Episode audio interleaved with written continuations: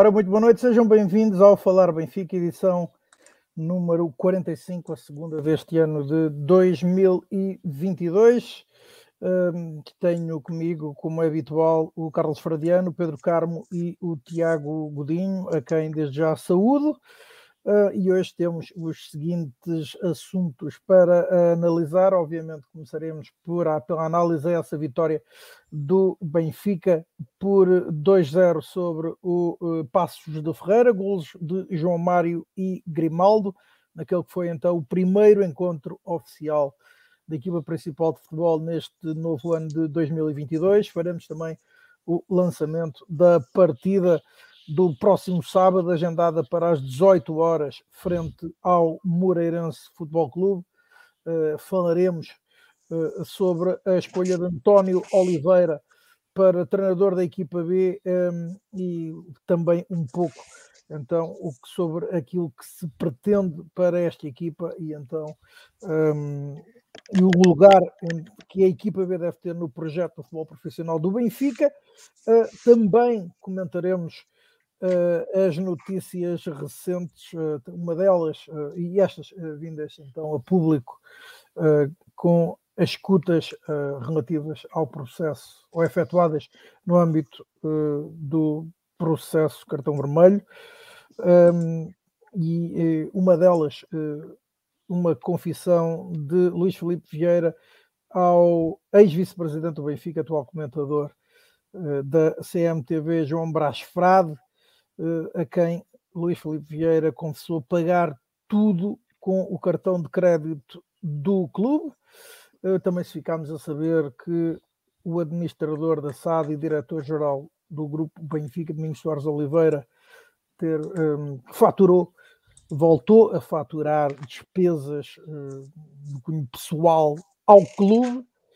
Um, teríamos, se tivermos tempo, uh, tempo para uh, falar sobre uh, os acontecimentos verificados na Assembleia Geral de Acionistas, um, ehm, inicialmente agendada para, um, ehm, para a última sexta-feira, mas que foi adiada para 24 de janeiro, uh, em virtude um, ehm, de, uh, da votação dos, da nova estrutura da administração. e também, e ficámos a saber ontem, eh, que o presidente do Benfica, Rui Costa, irá dar uma entrevista amanhã à BTV. Eh, há já por aí várias questões eh, que os associados gostariam de ver respondidas. Eu vou também perguntar a estes três associados que me acompanham que perguntas gostariam de ver respondidas por Rui Costa.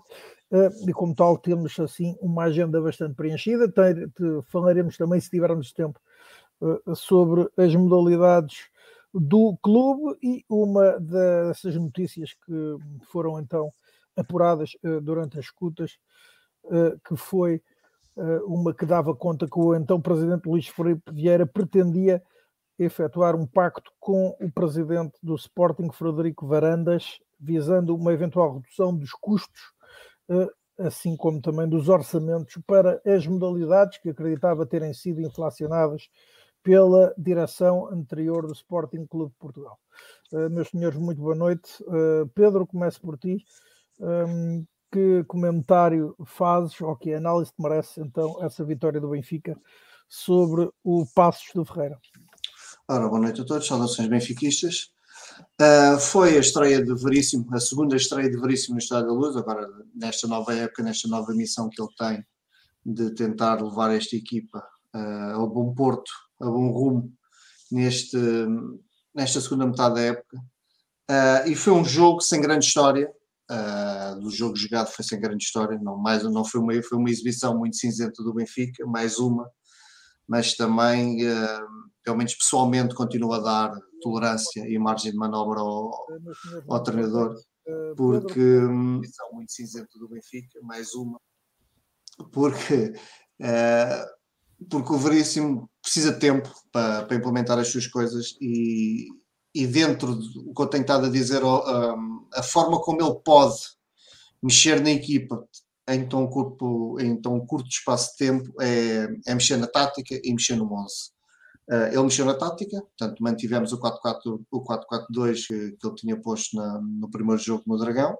Acho que fez muito bem, até pela, pelas ausências que, que nós sabíamos por, por Covid que fazia sentido manter o 4-4-2. E depois uh, esperava-se alguma surpresa em termos da constituição do 11 e aí não houve nada especial. Muito nós esperávamos que fosse desta vez a aposta no, no Paulo Bernardo, mas ainda não foi desta que o Paulo Bernardo mereceu a titularidade uh, e portanto vamos aguardar. O jogo chegado em si, é como digo, não foi uma grande história, a exibição foi cinzenta do Benfica e mais uma vez, apesar do Benfica ser superior, apesar do Benfica ter o controle do jogo, não, não, nesse campo não foi, não foi, não foi preocupante eh, em termos de, de perigo e de vermos a vitória não, não acontecer com o arrastar do tempo. A verdade é que o Benfica, como aconteceu já algumas vezes no passado, o Benfica só chega ao gol depois de, da expulsão do, do adversário. E o jogador do Passo Ferreira é expulso e, e logo a seguir o Benfica marca o primeiro gol. Portanto, e vai-se para o intervalo, é daquelas que nós aqui já, já repetimos esse, esse chavão que se, se, há alturas boas para marcar um golo é, são estas, mesmo à beira do, do intervalo, e o, e o, Benfica fez isso, e depois a partir daí o jogo, o jogo foi relativamente tranquilo, mas sempre mal jogado, há que dizer, não, o Benfica não fez nenhuma exibição especial, não houve nenhum jogador que, que se tenha que se tenha revelado com, com uma exibição acima do, dos demais, ao pormenor do, do gol do Grimaldo, que é uma coisa que o Carlos tem reclamado e muitas vezes e com, muito, com muita razão, que é o Benfica remata muito pouco. Distância. Exatamente, rematamos muito pouco fora da área e Grimaldo, que até já tem tido sorte quando arrisca o remate, uh, mais uma vez arriscou e marcou, marcou mais um belo gol, mas fica a questão de, mais uma vez, e do porquê é que, e o Carlos terá todo o crédito de debater ainda mais nisso daqui a bocado, mas porquê é que o Benfica remata tão pouco? E então, principalmente jogadores que têm bom remate como o Grimaldo, acho que não se percebe, não se percebe. Às vezes estão ali com o Rodriguinhos à entrada da área, passas tu, passo eu, rematas tu, remato eu, e perdem-se a oportunidade de gol. Grimaldo rematou, marcou e deu a tranquilidade ao Benfica. Mas pá, lá está, é daqueles jogos que não. Honestamente, acho que não se pode pedir muito mais nesta fase. A forma como o Veríssimo entrou, pegou na equipa, foi numa fase tão, tão complicada como nós sabemos, não, não estamos a dar novidade nenhuma para ninguém, toda aquela, não só a sequência de maus resultados que, que vinha do tempo de Jorge Jesus, não só tudo aquilo que, que originou a saída do Jorge Jesus e entre dois jogos no Dragão, portanto toda aquela toda aquela problemática que deve ter causado uma enorme instabilidade no balneário, e o Veríssimo pegar quando pega na equipa nesta fase. Portanto, acho que acho que temos que ser tolerantes, mesmo, mesmo aqueles que acham que o, o, que o Veríssimo não é, não tem qualidade para ser treinador principal do Benfica, que acho que é um é, é perfeitamente plausível ter essa opinião, tudo bem, é, mas eh, acho que temos que dar algum tempo e porque lá está, o Veríssimo não tem um nome que cause imediato respeito no, no balneário, portanto ainda estamos a perceber se Veríssimo será um, jogador, um treinador até ao final da época, eu acredito que sim, mas ou se ainda chega algum treinador a, nos próximos tempos, portanto ainda estamos aqui nesta fase de perceber o que, é, o que é que é o Veríssimo, o próprio plantel também deve estar a perceber isso, portanto não deve ser fácil, não deve ser nada fácil trabalhar nestas condições. Portanto, ganhámos 2-0, ganhámos tranquilamente sem jogar bem, e, e, é isto nesta fase, é isto que se pede. Não se pode pedir muito mais. E esperando, como eu já disse no, noutros, noutros, noutros programas, que, que Veríssimo tenha a coragem de mudar alguma coisa se ele tiver esse desejo de mudar. Portanto, ele que não se sinta uh, inibido de mudar qualquer coisa com, com medo ou de, das opções do, dos dirigentes ou com medo de criar com problemas no balneário, etc. Portanto, eu acho que Veríssimo a ir que vá com as suas ideias, e para o bem para o mal. Portanto, vamos aguardar um bocadinho. Eu honestamente espero que o Benfica melhore exibicionalmente, como é óbvio, mas é o, é o que temos neste momento e acho que mais uns jogos teremos que dar alguma tolerância ao Veríssimo. Tiago, boa noite. Concordas com a que deve ser dada tolerância a Nelson Veríssimo ou um treinador do Benfica deve entrar e render logo e equipa render logo? se é que é possível ainda haver tolerância uh, em face então da, da situação que a equipa atravessa, principalmente no campeonato. Boa noite a todos. É, é assim, creio que hum, chame-se Veríssimo, Pochettino, Mourinho, todos os treinadores evidentemente merecem tolerância quando agarram na equipa nas circunstâncias que Nelson Veríssimo está a agarrar, como é evidente. Eh, aliás, eh, Bruno Lage, as circunstâncias não foram muito diferentes. Eh, o Benfica tinha acabado de perder um jogo a meio da semana com o Portimonense, recebe em casa o Rio Ave e aos primeiros 20, 30 minutos, aliás, até acho que até foi antes, o Benfica está a perder 2-0 com o Rio Ave em Sim, casa. Aos 20 minutos. E, e, o Estádio da Luz, e o Estádio da Luz começou todo a aplaudir, porquê? Porque percebia perfeitamente que se tinha terminado um ciclo e já existia muito descontentamento dos associados do Benfica, eh, legítimo ou não, mas existia esse descontentamento. Eh, e portanto esse ciclo novo estava a ser estava, estava a ser iniciado e portanto os associados foram tolerantes. E Nelson de Veríssimo eh, em abono da verdade tem um, um, poucos dias ainda de treino até porque sabemos que hum, pelo meio tivemos a passagem de ano com os jogadores a terem dois ou três dias de folga portanto evidentemente tem, tem, tem crédito mais do que, do que merecido para no próximo mês fazer o seu trabalho. Agora é evidente que nós sabemos que o Benfica é um clube que muito exigente e portanto nós não, não nos satisfazemos com, com o tempo uh, no Benfica é um bem ainda mais precioso porque é de facto muito escasso porque o jogo seguinte tem que ser para ganhar Uh, foi assim que Nelson Veríssimo agarrou, agarrou a equipa, uh, foi ao Dragão e nós tínhamos que ganhar e infelizmente perdemos. Uh, e portanto é natural que o tempo que, Nel, que, o Nelson vai ter e que tem neste momento é como foi na altura com Bruno Lage, é sempre escasso, porque creio eu que qualquer treinador gosta preferencialmente de agarrar a equipa no início da época para ter tempo para um plantel que seja em consonância com aquilo que o treinador também, também, também preconiza para o, seu, para, para o tipo de jogo pretende realizar. Eh, e sabemos perfeitamente que Nelson Veríssimo não teve nada disso. Eh, vamos perceber se o Benfica vai ter alguma movimentação durante este período de, transferências.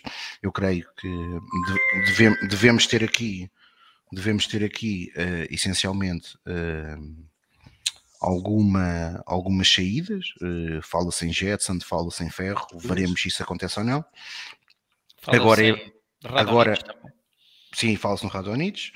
Uh, agora é evidente que uh, uma das coisas que não são de veríssimo, creio eu, é, é já um facto, os três centrais acabaram. E isso por si só, uh, para mim, já é um facto positivo.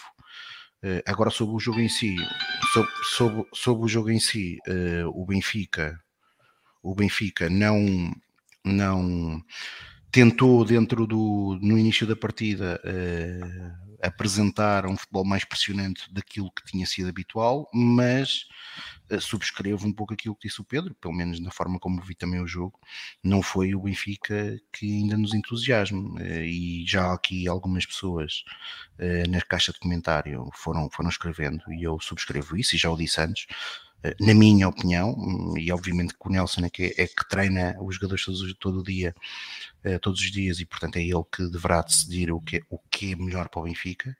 Eh, a verdade é que hum, eu pessoalmente preferia que o Benfica jogasse em 4-3-3. E aliás, sendo verdade que quando Paulo Bernardo entrou, a equipa do Benfica já jogava em superioridade numérica uh, há vários minutos, desde o, desde o final da primeira parte, para mim é dos melhores períodos da equipa com bola. Uh, a equipa conseguiu ter bola, conseguiu ter mais critério uh, e, portanto, para mim acho que continua a fazer sentido que possamos jogar em 4-3-3.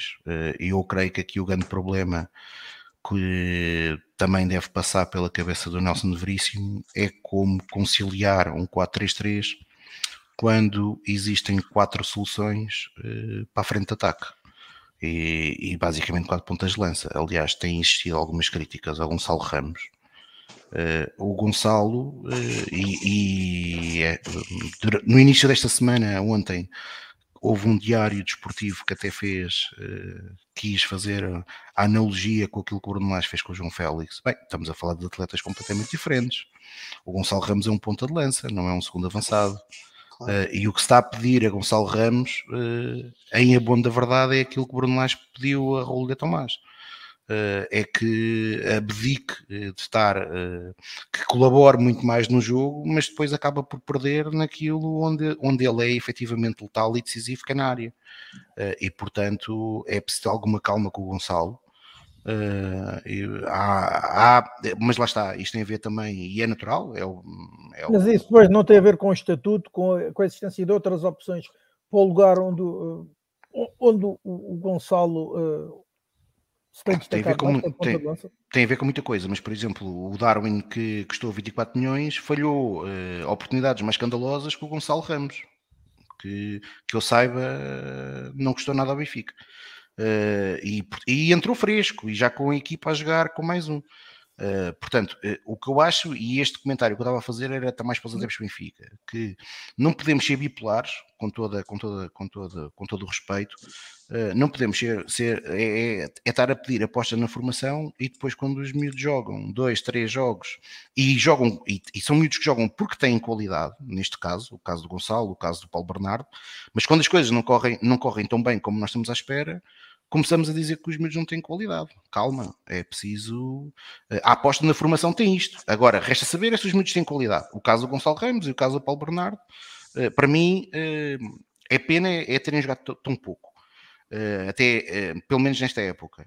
E, portanto, faça isto acho que é preciso ter alguma calma, e, mas voltando àquilo que eu estava, que eu estava a dizer, creio que o, o, grande dilema que neste momento Nelson de Veríssimo, ou um dos dilemas que eu creio que Nelson de Veríssimo deve, deve, deve estar a passar, é saber uh, como é que vai conseguir conciliar uh, jogar com dois avançados, mudando a tática para 4-3-3, e creio que ele ainda não, não está a fazer, ainda não, não, não implementou um 4-3-3 e incorporou eh, Paulo Bernardo uh, um pouco por isto. Eu creio que ele tem uma hipótese de fazer isto também, jogando em 4-4-2, que é fazer derivar João Mário para, para a direita. Algo que João Mário até, até uh, teve habituado a fazer no Sporting quando jogou no meio campo com Adriano e com William Carvalho. Uh, mas eu preferencialmente preferia que a equipa do Benfica jogasse num, num 4-3-3, com os três no meio, Weigel, uh, Paulo Bernardo e, e, João Mário, e depois à direita com o Rafa, Everton e Gonçalo à frente. Carlos, boa noite. Que análise fazes então desta vitória sobre o Passos de Ferreira? Depois agora, se quiseres acrescentar aqui, se também preferes, ou, ou de forma que preferes ver o Benfica, ou preferirias ver o Benfica jogar? Vamos, vou, vou, abordar isso até, até no, no seguimento de, de alguém que, que, nos está, hoje já vi que está a assistir, o Laurindo, e até tive a oportunidade de ter aí um, um, um ping-pong tático com ele sobre, sobre o tema, sobre algumas de, de, das que são as nossas ideias para, para o que devia de alguma forma ser a forma de jogar do Benfica obviamente vista de fora, porque não, não estamos lá, não treinamos, não é? e portanto um, a autoridade Nelson Veríssimo tem que ser absolutamente inquestionável, eh, e aliás, reitero os votos que o, que o Pedro eh, fez, que, que eu também já tinha feito quando ele foi uh, nomeado, digamos assim, para o cargo, que é que ele tenha carta branca não para fazer mudanças por decreto, mas para ser fiel àquilo que forem as suas ideias. E, portanto, o que ele achar que tem que mudar um, como consequência imediata e direta do que são as ideias que tem para a equipa, que tenha carta branca para o fazer. Quanto ao restante, é um jogo, eh, uma vitória, inequívoca, creio, creio, que é mais ou menos consensual. Uma vitória de, de alguns números redondinhos, porque foi uh, o jogo de 150 de Grimaldo na Liga, coroado uh, por ele, e há aí alguma polémica por causa de dois jogos que foram interrompidos em, em épocas antigas, uh, mas à partida terá sido o gol de Grimaldo, aquele, aquele remate excelente, o gol 6 mil do Benfica no Campeonato Nacional, uh, e um, ao mesmo tempo o triunfo 1700 do Benfica uh, nos campeonatos. E, portanto, uma curiosidade um, de, de, ser uma vitória com alguns números redondinhos. Uh, relativamente à, à 11, portanto, uh, como já aqui foi dito, Nelson apostou no, pelo 4-4-2 clássico, um, o que para mim desde logo tem um problema com, com estes intervenientes, que é o de deixar o, o meio campo, o miolo entregue apenas a Weigl e João Mário, que, uh, e eu sou, sou aqui um, defensor de Weigl e da sua qualidade já há muito tempo, mas nem Weigl nem João Mário são jogadores de, de muito músculo e, portanto, são jogadores algo leves e algo macios para a batalha do meio campo. Um, sem surpresa, Morato no lugar de, Vertonghen, mais uma baixa do, do Covid, uh, e desta vez Gilberto na, na, na, lateral direita. Uh, Everton manteve-se à esquerda, dado que Darwin ainda ficou no banco, e, e uh, a dupla de, de, Gonçalo Ramos e, e. Portanto, na realidade, isto não é bem um 4-4-2, como, como muito se disse nos jornais, é mais quase um 4-4-1-1, dada a tal situação, apesar das características diferentes entre, entre Félix e, e Gonçalo Ramos, mas aos movimentos movimentos que, que Gonçalo Ramos tem sido instruído para fazer. Gonçalo Ramos procura uh, muito outros terrenos, ajuda muito a equipa, um, ehm, quer no, no, no, processo de pressão, quer até em algumas fases de construção, e por isso acaba por estar mais longe da área e, portanto, com, eh, apesar dessas características algo diferentes, eh, acaba por se constituir um pouco como um elemento de ligação. Eh, o Benfica não começa mal, nomeadamente na, na reação à perda da bola, portanto, impressionante, mas muito desacerto no último passo ou no momento de decisão do, do remate, o Passos a fazer algum antijogo. Um, e uh, vou já direitinho ao, ao, elefante na sala, que é uh, a história dos lances de, das supostas, uh, uma consumada e outra não, expulsões. Primeiro, o lance de Otamendi. Um, eu aceitava, atenção, se o árbitro optasse por dar o cartão vermelho naquele lance. Mas comparar aquele lance com dizer que é, um, que é uma agressão ou coisa do género, sinceramente, tem que ser de, dito por alguém ou com alguma desonestidade intelectual ou alguém que nunca jogou futebol. Porque uh, Otamendi cortou uma bola, vai em condução, adianta demasiado a bola uh, e, uh, na tentativa de, de, chegar, pisa inequivocamente, não está em causa, mas pisa inequivocamente o, o, o jogador adversário, mas não, uh, não, é, não é uma entrada aos pés do adversário. E, portanto, uh, aceito perfeitamente o cartão amarelo, da mesma forma que, com algum rigor, aceitaria se fosse uma expulsão. Mas não é um lance que tenha comparação alguma com o outro lance, em que um jogador, de forma e quero vincar isso na minha observação de forma claramente involuntária, porque está empenhado em jogar a bola, mas acaba por levantar a perna uh, à altura quase da cabeça de Grimaldo, também sabemos que não é muito difícil, dada a estatura de Grimaldo, uh, mas o que é certo é que uh, acaba por causar, uh, por, por, ter nas mesmas duas jogadas, na, na, mesma jogada, perdão, dois comportamentos, que é o jogo violento e o jogo perigoso, dado ser quase ao nível da, da cabeça, acertando no ombro. De qualquer das formas, eu sou sempre muito, muito crítico àqueles jogadores que, ao sofrer uma falta, uh, em vez de, de, terem aquilo que é o normal jogar de dor associada a uma, a uma, pancada, a uma lesão, conseguem arranjar forças para no relevado se contorcerem, baterem com as mãos, baterem com os pés, darem três piruetas. Uh, é, e, portanto, a Neymar a Neymar, uhum. exato. E portanto isso retira desde logo muita credibilidade ao hipotético, uh, à hipotética lesão, ao hipotético contacto. E isto foi, uh, voltando ao lance de Otamendi, aquilo que me, que me a sensação com que fiquei, depois revi na televisão, mas a, a sensação com que fiquei uh, imediatamente no estádio. Quando vejo um jogador que consegue dar mais três voltas à Neymar e bater com as duas mãos no chão e, e, e gesticular e contorcer-se, um, aquilo pareceu-me tudo muito mais teatro do que uma lesão. E a prova disso é que Otamendi leva o cartão amarelo e quando o lance é, é demonstrado com cartão, o jogador supostamente lesionado não tem que sair de campo e não saiu e foi ele que marcou o livre. Portanto, eh, eh, para, para lesão uh, está tudo dito. Dito isto, voltando então a, a, um pouco à crónica do jogo, o, o Passos, que vinha nessa senda de algum antijogo, um, tem ali o, aquele, aquela infelicidade, volto a dizer, justa mas involuntária do, do, do, do centrocampista uh, que uh, acerta no, no Grimaldo, dá-se a expulsão uh, e vem, e vem aquele, aquele castigo, digamos assim, merecido sob a forma do, do gol de João Mário. Um, Golo esse que uh, acontece porque efetivamente Gonçalo Ramos uh, lá está, anda também a atravessar uma fase de alguma ansiedade e falha na cara do guarda-redes um golo relativamente fácil de concluir, mas na recarga uh, João Mário inaugurou o marcador. e depois, quando, se, quando toda a gente, ou pelo menos eu, e, e, creio eu que a maior parte dos benfiquistas, um, tem uh, a perspectiva de uma segunda parte em que o Benfica está em superioridade numérica e poderá, já em vantagem no marcador e poderia partir para algum massacre uh, atacante. Uh, não, a equipa desliga-se, encolhe-se.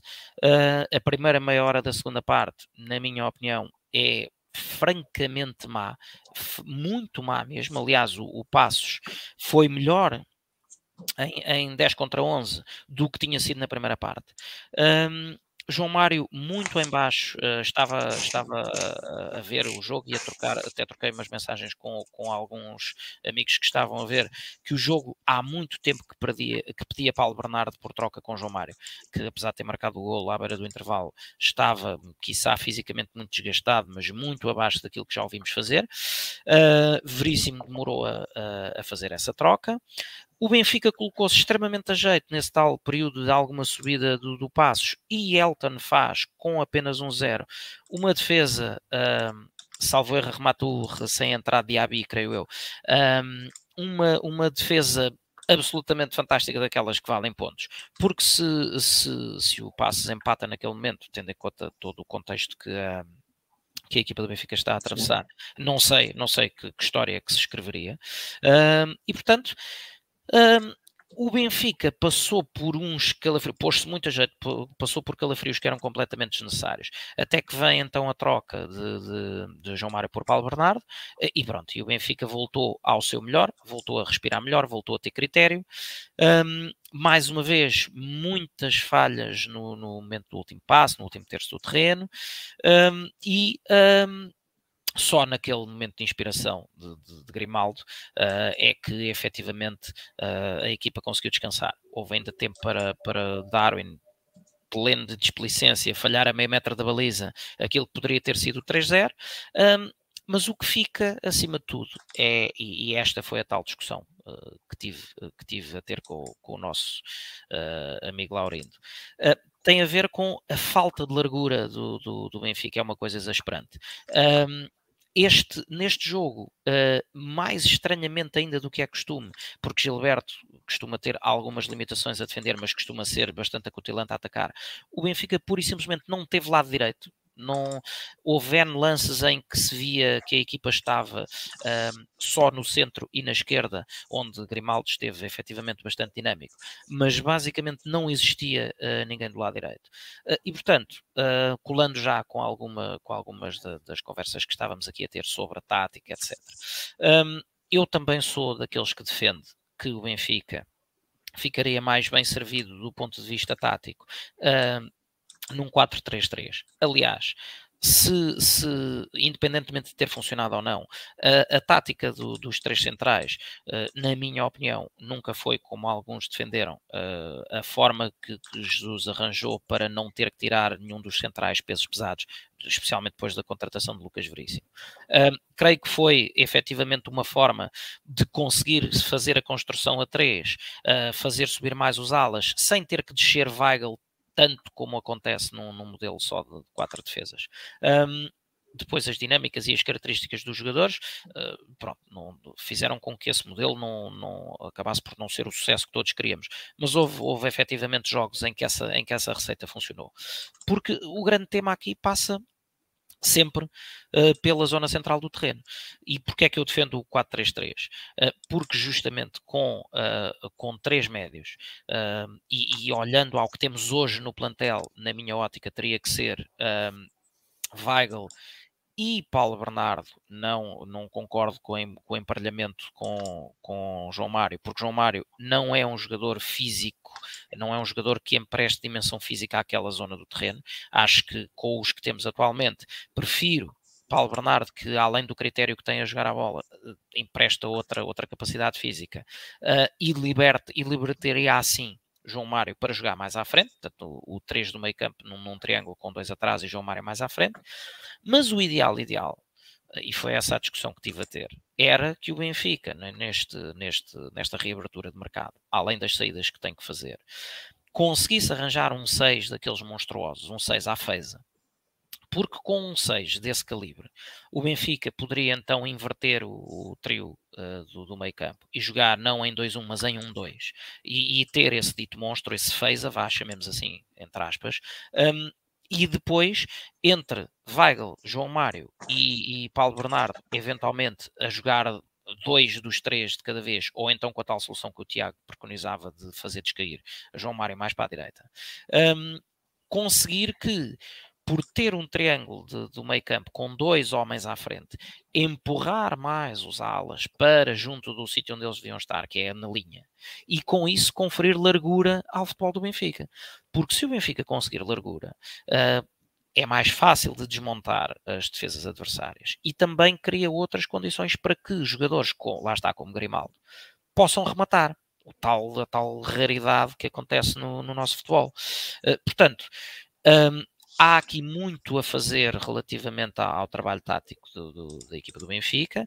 Um, creio que muito vai uh, passar pelo facto de haver ou não haver um reforço uh, de, uma, de um 6 a sério, de um 6 assim de, de dimensão uh, internacional, que nós à data de hoje não temos. Estamos, estamos a, de alguma forma a desperdiçar um jogador cultíssimo como Weigl, uh, a fazer dele um 6, onde ele uh, se perde uh, por dá um grande contributo à equipa, mas não tem dimensão física para ser o monstro que, que, a, que a equipa precisa.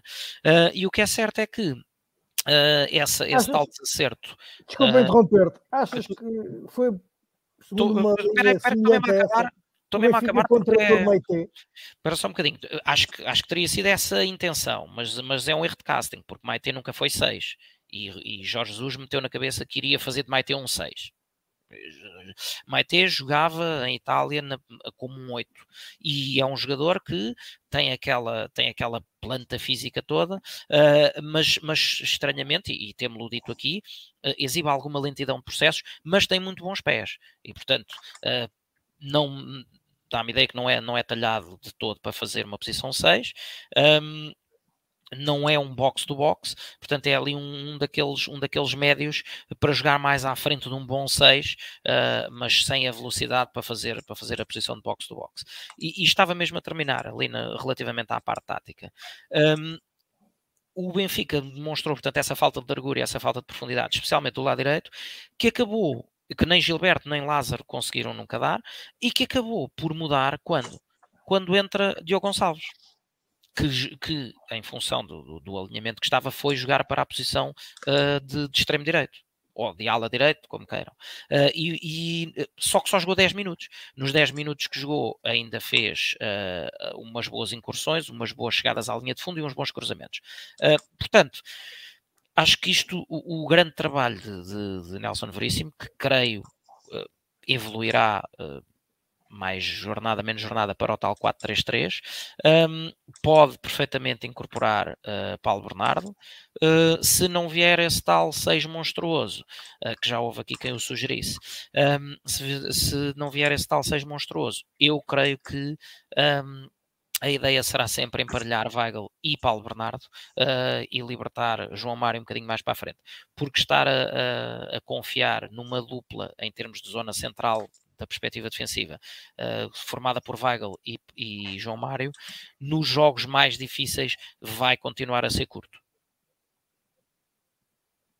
Ora, querem acrescentar mais alguma coisa?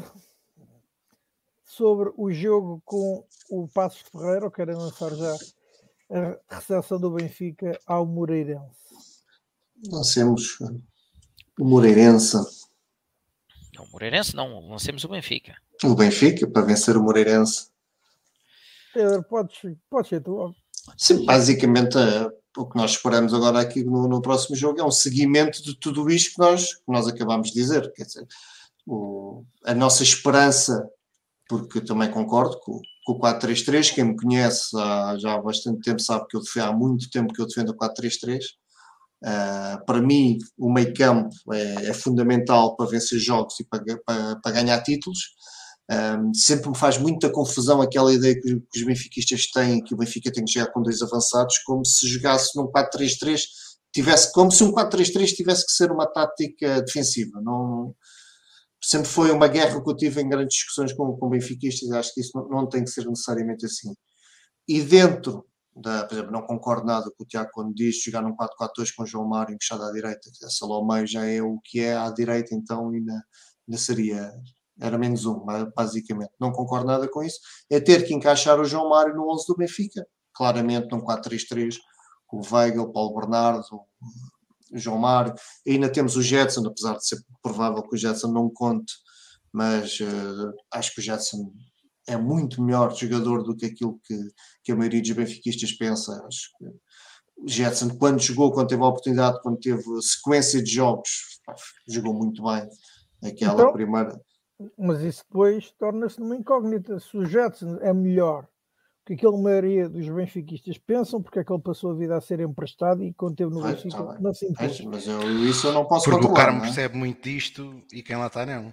Exatamente, portanto eu não posso controlar uh, as decisões do, dos outros dos treinadores, não é? Portanto, há mil e um, pode haver mil e um, mil e um fatores psicológicos de adaptação, pode, o próprio jogador pode ter a oportunidade, o que é factual, e isso é o que podemos discutir, é quando, quando o Jetson jogou, naquela primeira metade, penso que foi no ano do Penta, se não me engano, foi, não, claro. foi, no ano, foi, no ano, seguinte. Foi, no ano, seguinte. Começou foi bem, no, mas depois perdeu. No ano seguinte. Caiu. Quando veio Gabriel. Jogos, deixa jogar. Fez 11 jogos seguidos e rebentou. E nunca mais, nunca mais foi o mesmo. Mas jogou muito. Não, até porque e... entretanto foi Gabriel. E Gabriel ah, era claramente aposta, aposta, aposta do Benfica na altura. Na altura, quando Gabriel, quando Gabriel chega ao Benfica, uh, Rui Vitória, ainda era Rui Vitória, senta Jetson. Portanto, ah, e a partir daí pouco mais jogou. São opções, são opções que os treinadores fazem e por isso são responsáveis por elas. Mas seja como for, portanto, venho ao 4-3-3 e acho que é um bom jogo para o Veríssimo uh, apostar se ele de facto pretende ir para o, para o 4-3-3 e acho que faz todo o sentido, tendo em conta o plantel do Benfica, tendo em conta a necessidade que o meio campo do Benfica precisa de mais um elemento, acho que todos nós concordamos com isso. Uh, o Laurindo referiu aqui nos comentários também que o, na equipa B o Veríssimo jogava em 4-3-3, portanto é um modelo que lhe é, que lhe é familiar, é um modelo que ele está habituado a treinar, portanto que o aplique na, na equipa principal e tal como o Laurindo diz, que não tenha medo do, das divas do balneário, não tenha medo do, dos jogadores e imponha as suas ideias.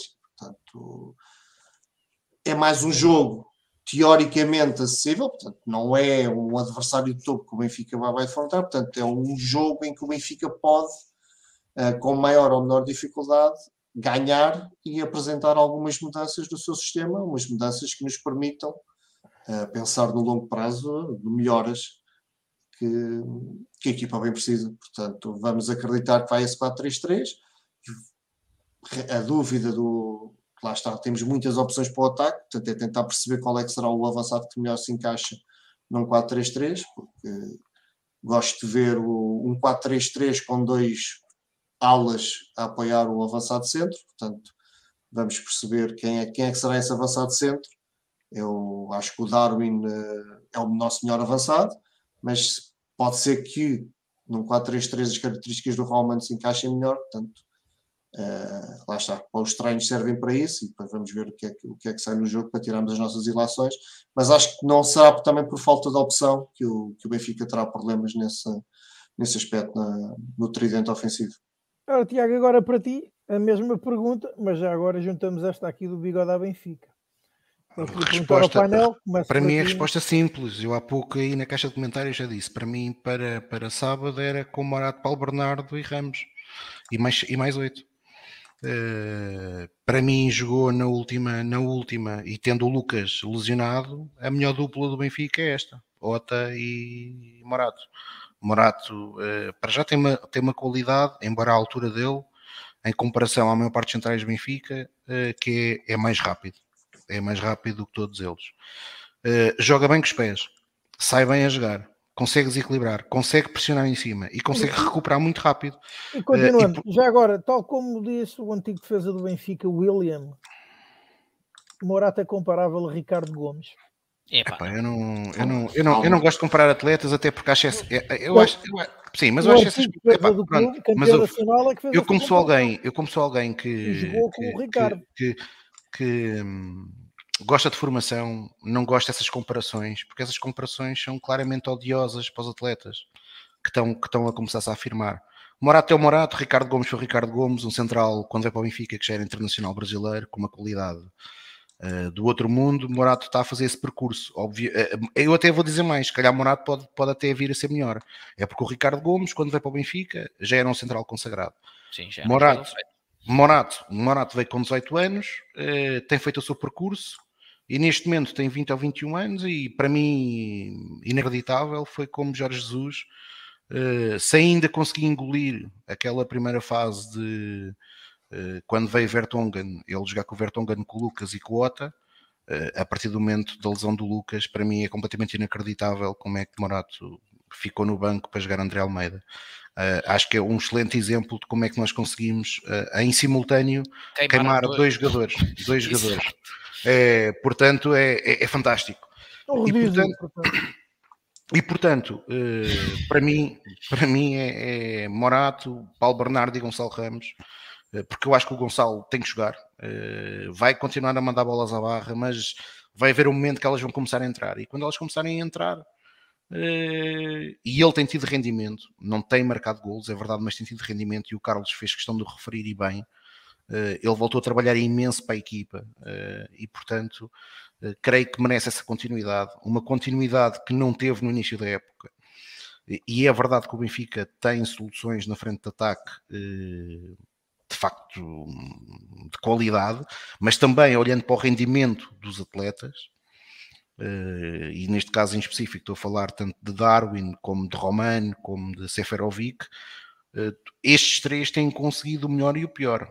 E o Seferovic aqui até, até dá um bocado o benefício da dúvida, embora uh, seja sabido, pelo menos vocês sabem, a minha opinião sobre Seferovic, para mim é um jogador útil, mas não tem, não tem a qualidade suficiente para ser um titular do Benfica, pelo menos do Benfica que, que eu espero, um jogador para jogar no 11 titular da equipa. Uh, mas Seferovic regressou este ano, regressou de uma lesão complicada no, no, e portanto teve muitos meses de fora. Agora o Romain, uh, eu creio que também não não muito ajudado pela forma como a equipa do Benfica jogou, a verdade é que tem passado muito ao lado daquilo que é o, que é o, que é o rendimento que era expectável. E o, e o Darwin tanto é capaz de marcar eh, dois ou três golos, como também é capaz de passar completamente ao lado dos jogos.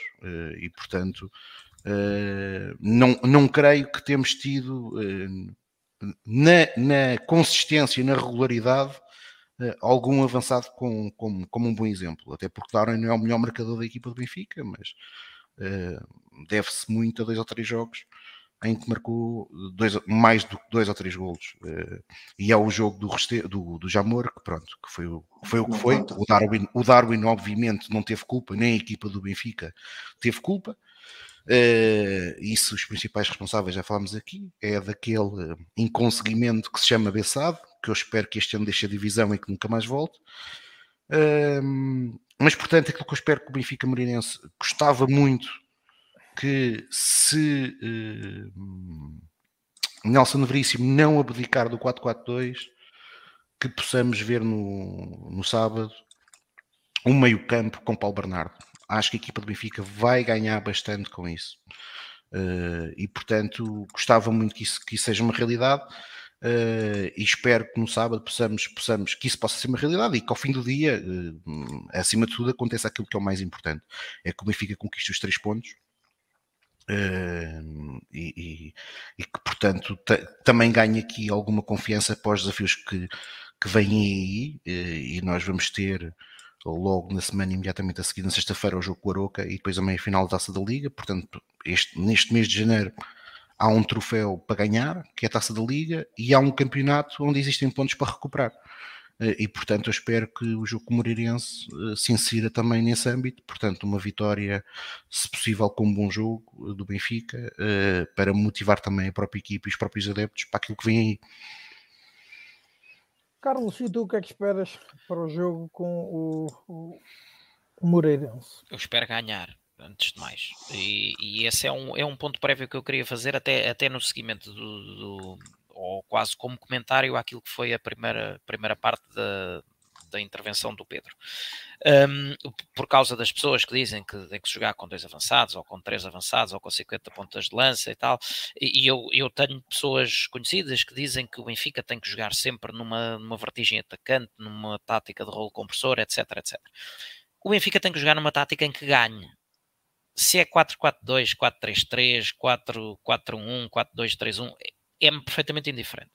Um, o, os adeptos têm que perceber que, que, aquele romantismo do Benfica dos anos 60, do, do rolo compressor permanente contra tudo e contra todos, não tem, não, não encontra sustentação no, no, nos dias de hoje naquilo que é o contexto atual da equipa do Benfica, naquilo que são as limitações do plantel e as consequências de algumas escolhas que se foram fazendo ao longo dos últimos anos, e portanto o Benfica neste momento tem é que vencer jogos, uh, até porque dada esta, esta, esta fase conturbada de que, de que a equipa uh, vem e, e, da qual pretendemos que saia, um, é necessário uma, uma sequência de vitórias para conseguir dar aí alguma, alguma estabilidade mental ao, ao grupo, para depois então uh, as, as, alterações uh, e o cunho pessoal de Nelson Veríssimo poderem começar a surtir efeito. Dito isto, uh, eu creio, e, e repito-me do que disse há bocado, eu creio que a ideia de Nelson Veríssimo será a de evoluir a equipa para o 4-3-3. Não sei se a equipa já está, ou se os jogadores uh, já estarão prontos para isso nesta fase, uh, e em termos de alteração estrutural, foi mais fácil a, a mudança imediata para um 4-4-2, que é um, que é um, um esquema, digamos assim, mais rígido, mais clássico e que, que é de mais fácil assimilação para os jogadores quando se trata de fazer uma mudança tática. Um, mas creio que, creio que é para aí, que é para o 4-3-3 que, que, a coisa vai evoluir. Um, havia aqui alguém que dizia que, quando, até em resposta ao que eu falei sobre, sobre Weigl, que Weigl no Dortmund jogava na posição 6, mas com dois médios à frente. Lá está. Se, se, voltar, se nos reportarmos um pouco àquela que foi. Epá, melhor... eu acho que sei que eram. Era o Nuri Saim e o Gundogan. Pronto. Eu, o Shaim, não confesso, não, não é jogador que eu tenha assim as características de cor, mas o Gundogan, além dos excelentes pés que tem, é um jogador que trabalha que se farta. O que, o que me leva um, precisamente ao, ao que eu ia dizer, que é se nos reportarmos, por exemplo, um pouco àquela que foi a melhor fase do, do Benfica de Rui Vitória, um, tínhamos precisamente o 4-3-3, uh, com o Monstro Feza na, na, posição 6, e depois apoiado uh, um, na direita, umas vezes era Pizzi, outras não, uh, e na esquerda por Krovinovic, um jogador que também se fartava de trabalhar. Um, e depois acabou com, com, o joelho e nunca mais, nunca mais voltou a ser o que era. mas um, o, as variantes do, do 4-3-3 ou, ou, o posicionamento do triângulo é absolutamente chave uh, se tivermos jogadores que trabalhem. E, portanto, é isso que eu acho que Paulo Bernardo traz claramente muito mais do que João Mário, que é o, o, critério que tem a capacidade de trabalho. João Mário, uh, atenção, não é, não é agora estarmos a dizer que afinal João Mário já não presta depois dos elogios que foram feitos no, no, na fase inicial da época. João Mário é um jogador de, de, de excelente ligação entre setores. Agora, quando o modelo evolui para uma circunstância qualquer que obriga o João Mário a ter que trabalhar muito, todos vemos que o João Mário dura 50 minutos, 55, 60 no máximo e depois acaba, desaparece. Portanto, uh, a, a, minha, a minha ideia de, de, do Benfica evoluir para um modelo de 4-3-3 é precisamente conseguir ter um posicionamento para o que melhor João Mário pode trazer à equipa, que é a sua capacidade de ligação entre setores, um, mas sem o obrigar a, a, a, todo o trabalho, toda a parte do trabalho físico que faz com que ele não renda. Dito isto, um, acho que, que vai, vamos, ter, vamos ter na mesma a equipa, muito provavelmente ainda em 4-4-2. Um, há o tema, esse tema quente de Morata ou Vertonghen. Um, as opiniões dividem-se, não é consensual. Um, eu acho que, eh, em teoria, Vertonghen de caras, porque é um jogador muito mais certinho, muito mais experiente. Um, depois, na prática, temos que ver que Vertonghen não joga sozinho. E quem é o outro elemento de pedra e cal da dupla de centrais? Otamendi. Um, ao ser uma dupla de, de, de, jogadores, ambos acima dos 30 e nenhum um exemplo de velocidade, uh, se calhar uh, neste momento uh, deixava estar Morata, até, pela, até pelas boas indicações e boas exibições que tem, que tem dado. Uh, um pouco como já aconteceu quando Luizão se tinha lesionado e depois voltou de lesão e continuou a ver os jogos do banco. Portanto, há, há aquela ideia de que se a dupla funcionou bem, a dupla Otamendi e Morato, se a dupla funcionou bem e está a funcionar bem, não há, não há motivos assim de especial para uh, que seja alterada. Sendo que no, no plano atacante, Morato dá, obviamente, muito mais argumentos uh, do, que, do que Vertonghen. Na minha ótica, Vertonghen ainda é muito mais certinho, uh, muito mais limpo e cirúrgico a defender. Uh, agora, Morato, lá está, mais jovem, mais rápido, faz, ainda faz algum, alguns erros de posicionamento, mas que compensa com a, com a velocidade que tem e a capacidade que tem de sair a jogar ajuda muito.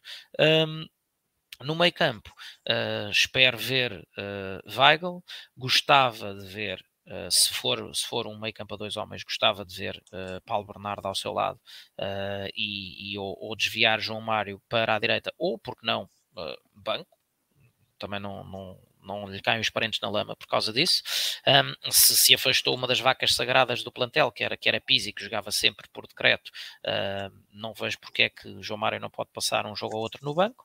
Um, e depois aquele grande dilema na frente, uh, com, com, toda, com toda a abundância de opções, se, se Yaremchuk já estiver disponível, confesso que ainda não fiz as contas aos dias, não sei se já estará disponível ou não, uh, mas acho que por tudo aquilo que tem trazido está disponível. Equipa, já está, está disponível.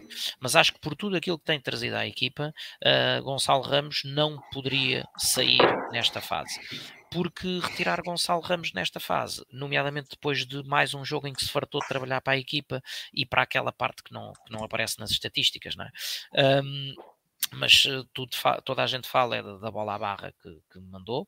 Um, é ou pode ser um caminho prejudicial para o jogador. Uh, a aposta na formação, e aí estou 100%, independentemente de algumas opiniões que nos dividem sobre certos jogadores, aí estou 100% alinhado com o Tiago. A aposta na formação não pode ser encarada da mesma forma que a aposta num produto acabado, num, num jogador uh, contratado por não sei quantos milhões de valia inquestionável. A aposta na formação uh, carece de uh, que sejam concedidas oportunidades. e se alguém me disser que Gonçalo Ramos tem jogado mal, uh, pronto, eu assumo que eu posso não perceber rigorosamente nada de futebol. Uh, mas, mas Gonçalo Ramos não tem jogado mal, nem de perto nem de longe, e tem sido muitas vezes em prol do maior peso hora de Seferovic, hora de Darwin, hora de, de Yaremchuk, um, retirado daquele que deveria ser o seu habitat natural, um, que é uh, na área. Recorde-se que falava-se muito que até tinha, tinha a alcunha do feiticeiro, porque parecia que a bola ia sempre ter com ele e rematasse de onde fosse, a bola ia sempre lá para dentro, mas para isso é preciso que ele esteja na área. É? Se o jogador é retirado uh, para, para outros, outras zonas do terreno para constantemente auxiliar o jogador que faz o, o ataque mais posicional, ora Yaremchuk, ora Seferovic agora no último jogo, uh, é óbvio que ele não vai estar ou vai estar menos vezes no momento da decisão e, e pronto, e obviamente depois quando tem oportunidades, a ânsia de mostrar serviço ehm, também tem revelado alguma ansiedade, que obviamente não o beneficia. Mas acho que uh, neste momento teria que ser o jogador com lugar garantido. Uh, na esquerda, uh, eu uh, não sou um especial fã de ver Everton sublinha na esquerda, tenho aqui dito várias vezes, embora neste jogo, na primeira parte, até tenha feito do, do, do, melhorzinho que, que, já ouvi fazer, depois na segunda voltou a apagar-se, mas na primeira esteve bastante bem, uh, mas há ali um, um uma, uma saudável disputa pelo lugar um, entre ele e Darwin Nunes, dado que do lado direito, desde que esteja minimamente em forma, Rafa é nesta altura para mim indiscutível na equipa do Benfica. Portanto, é isso que espero. É um Benfica com, com Paulo Bernardo, um Benfica com Gonçalo Ramos, um, entre Morato e Vertonghen deixo essa, essa fava para Nelson Veríssimo, uh, mas obviamente uma equipa convencida de si mesmo uh, e que aproveita esta, esta fase menos, menos agressiva do, do, calendário em termos da qualidade dos opositores, ou do, do estatuto pelo menos, uh, e um Benfica que ganhe, de caras. E depois, se puder aliar a isso, jogar bem, uh, para também começar um pouco a fazer as pazes com, com, com o público sedento de, de boas exibições, tanto melhor, mas em, mais que tudo ganhar. Ora, uh, avançamos então uh, no nosso programa, em seguida temos então a discussão, e o, o Carlos já falou sobre isso um pouco, um, a discussão sobre aquilo que é esperado ou gostaríamos que fosse a equipa B do Sport Lisboa e Benfica, isto então um, aproveitando uh, a chegada de António Oliveira ao comando técnico da equipa B, estreou-se no jogo frente ao Futebol Clube do Porto B, que a equipa perdeu. António Oliveira é filho da lenda do Benfica, Tony, é ex-treinador do Atlético Paranaense, conquistou inclusivamente uma competição sul-americana, é agora o novo treinador da equipa B do Benfica. Uh, Tiago, agora começo por ti. Como é que tu viste esta contratação? O que é que, tu, o que, é que se pode ler uh, da chegada de António Oliveira à equipa B do Benfica e uh, de que modo é que pode funcionar a integração dos jogadores e o aproveitamento da formação do Benfica no plantel principal? Eu acho, eu acho que o plano uh, de formação de todo o futebol, uh, de formação integrado com o futebol profissional uh, deve ser bem mais abrangente que o de um treinador. Agora, olhando só para o nome em si, eu confesso que fiquei surpreendido, agradavelmente surpreendido, porque eu até acreditava que, que que António Oliveira até pela experiência, a última experiência que ele teve enquanto treinador, e ele treinou no Brasileirão, que não tivesse disponível para, para, para abraçar um projeto de uma equipa B. Eh, ele demonstrou no Brasileirão que tem que treinador com qualidade. Uh, e portanto creio que a nível do perfil técnico contratado é um jovem treinador uh, e já com experiências não só no Brasil mas também noutros campeonatos e noutras latitudes.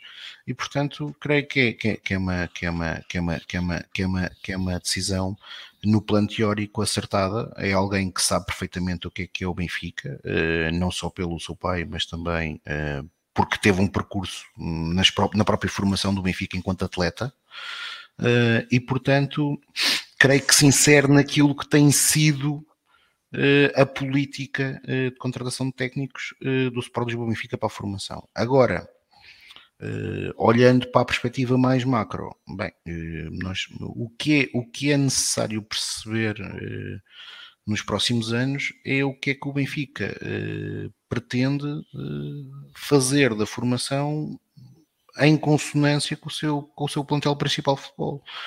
Porque aquilo que nós sabemos é que em 2015 o Benfica decidiu fazer legitimamente uma ruptura com o modelo que tinha até aí, portanto, um modelo que era muito, muito alavancado na contratação de atletas, eh, com valores, em alguns casos, embora tivesse, tivesse a ser contratado potencial, mas em alguns casos com valores consideráveis, e portanto, todos nós nos recordamos que o Benfica contratava Gaitãs, contratava Whitsels, contratava por, por valores acima dos 5 milhões de euros, e estamos a falar há mais de 10 anos e, portanto, o objetivo era contratar jovens com muito potencial, eh, que em teoria chegavam ao clube, que pegavam com alguma facilidade no, no 11 para os valorizar e vender. Eh, e, portanto, este, este, foi, este foi um modelo muito utilizado pelo Benfica durante eh, até 2015, portanto, com, com investimentos grandes e também uh, aliado a, a, a, este tipo de contratações, atletas consagrados. Recordemos que o Benfica teve durante pelo menos duas ou três épocas, uh, a dupla de centrais era Luizão e Garay. Portanto, um titular, um dos, dos jogadores uh, habitualmente convocados para a seleção brasileira e outro na seleção argentina. Um, e, e, portanto, a partir de na época de 2015 o Benfica faz uma ruptura para um modelo em que aparentemente vai existir uma aposta na formação. Não é bem aquilo que eu considero que ser uma aposta na formação, ou seja, ou seja, o que é que eu estou a querer dizer com isto? Eu, para mim, faz-me sentido, em 2015, que o Benfica, tendo André Almeida uh, e tendo deixado de ser Maxi, que Nelson Semedo é o, é o, deveria ser o substituto. E Nelson Semedo nem é um atleta formado no Benfica, é um atleta que foi contratado para a equipa B. Uh, a verdade foi que o Vitória, na altura, apostou logo em Nelson Semedo. Uh, para mim, apostar na formação, o Benfica deveria ter um plantel mais curto, uh, onde diria que o 11 titular fosse uma mescla de jogadores que fossem, na sua grande parte, certezas de qualidade, porque o Benfica lá está, o tempo no Benfica é escasso e, portanto, e isso significa que o jogo a seguir só pode ter um Desculpa, resultado possível, que é ganhar. Interromper-te. Desculpa interromper-te. Eh, uma das últimas notícias que surgiu na comunicação social é a vontade de Nelson Veríssimo de facto reduzir o plantel e aí cumprir uma promessa de ambas as candidaturas que se apresentaram a sufrágio às eleições do Benfica. Sim, mas quer dizer, eu, eu, sei o que estás a dizer, o Nelson, o Nelson Veríssimo inclusive já, já expressou isso, mas isso tem que ser uma realidade, tem que ser uma tem que ser uma decisão da, da, direção, quer dizer, eu para mim é inacreditável, é como é que Jorge Jesus regressa eh, e, e sabendo-se todo o historial de Jorge Jesus, permite-se uh, ter plantéis com mais de 25 atletas, quando ainda por cima nós sabemos que na prática ele depois joga sempre com os mesmos também. Uh, e ainda por cima tendo a formação. Creio que isto tinha tudo para correr mal. Uh, e correu. E correu. E, portanto, quer dizer, mas não foi por falta de aviso. Infelizmente não foi por falta de aviso. Portanto, aquilo que Nelson Veríssimo assumiu agora, eu creio que tem que ser o futuro do Benfica. Aliás, hum, nós fartamos muito falar de um, daquele que é, se calhar, o clube a nível europeu que no equilíbrio entre qualidade do plantel, do coletivo e gestão económica ou financeira é talvez aquilo que nós todos mais ambicionamos que o Benfica algum dia venha a conseguir ser, que é o exemplo do Bayern Munique. O Bayern Munique não tem um plantel muito extenso plantel do Bayern Munique é composto por 18, 20 jogadores e depois recorre a muitos jovens. Obviamente tem uma capacidade financeira eh, incomparavelmente superior eh, à nossa. É um facto. Tem capacidade de renovar com atletas, mas quer dizer, o Bayern Munique não tem um plantel gigante, até porque eu creio que no futebol eh, ter um plantel muito, muito, muito grande quando se tem uma equipa B é completamente contraproducente até porque um plantel muito grande acaba por, por. Há atletas, eu acredito que, por exemplo, eu tenho dificuldades, por muito que nós digamos que os jogadores têm que ser profissionais, eu tenho. Isso, isso é tudo verdade. Os atletas têm que ser profissionais, o clube paga-lhes, têm que treinar melhor do que jogam. Aquelas conversas todas que nós sabemos são feitas, aqueles clichês que são feitos todos os dias. Agora, por exemplo, e já falámos aqui de dois exemplos hoje que motivação um atleta como Morato ou como Gonçalo Ramos tinham nos últimos tempos de Jorge Jesus? Não deviam ter muita. Porque quando jogam, cumprem. Mas no, no jogo imediatamente a seguir vão para o banco ou não contam.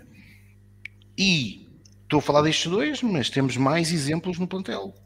Uh, e, e, portanto, creio que é forçoso que o, que o plano desportivo do Benfica nos próximos anos passe por isso, passe por reduzir atletas e por abrir espaço para a formação. E atenção, aqui quando se fala em abrir espaço para a formação, é abrir espaço para aqueles que têm qualidade. E portanto o Benfica, eh, na minha opinião, o que deve fazer é deve analisar aquilo que tem na sua formação entre jogadores emprestados, entre os jogadores que estão na equipa B e na equipa de sub-23 e perceber em posições onde uh, considera que tem lacunas. Vou dar aqui um exemplo que creio que é, que é unânime em todo o universo benfiquista. O Benfica tem um problema nas duas laterais, tanto na direita como na esquerda. Na esquerda, essencialmente por não ter alguém que seja competente o suficiente para, nas ausências de Grimaldo, o substituir. O Benfica tem algum atleta que se encaixe nos seus quadros uh, para, para, para, para, para suprir esta lacuna? Neste momento eu considero que não. Portanto, eh, eh, quer dizer, agora estou eu a falar de Tiago Vinho, não é? Portanto, eu considero que essa é uma posição em que o Benfica deverá ir ao mercado. No lado direito, o Benfica, o Benfica uh, tem o mesmo problema. Eu aqui já não tenho a mesma opinião. Acho que o Benfica tem um atleta que, embora tenha feito o pior, foi lançado, e aí, infelizmente, com responsabilidades para Bruno Lage, foi lançado da pior maneira possível, foi Tomás Tavares.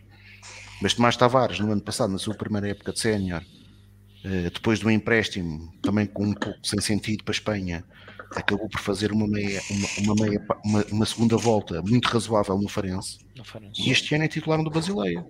que obviamente não é um clube de topo europeu, uh, mas é um clube que a nível europeu já tem alguma projeção e, e, e, infelizmente a última vez que nós jogamos contra eles uh, não nos deixaram grandes recordações. E portanto, eu acho que faz todo o sentido que Tomás Tavares para o ano esteja no plantel principal do Benfica, independentemente de achar que o Benfica possa, possa decidir contratar um lateral direito que possa dar outra dimensão uh, ao plantel. Mas que Tomás Tavares, para mim, tem que estar no plantel, para mim tem. E portanto, acho que é nesta, é nesta, nesta, nesta conjuntura. E eu neste, ia, eu ia nesta... que não deve estar por, por decreto. Agora, por exemplo, aqui o Cubano já falou em há pelo menos dois jogadores. Eu não sei se o Benfica uh, comprou a título definitivo ou pode exercer a, a, opção de Lázaro. Eu acho que não foi comprado a título definitivo. Uh, mas já aqui mais do que mais do que duas opções. Ainda há André Almeida, né? Portanto, Sim, só aí teríamos quatro, quatro defesas laterais direitos, pelo menos.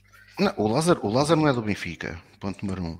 O Gilberto, o Gilberto, o Gilberto, pá, não me leves a mal, mas é brincadeirinha para mim. Eu não consigo perceber como é que o Benfica gasta 3 milhões de euros por um atleta que tem 26 ou 27 anos e dispensa Tomás Tavares. Pá, não consigo perceber, lá está. Esse, é um, esse é, um, é um bom exemplo de uma contratação que eu não fazia.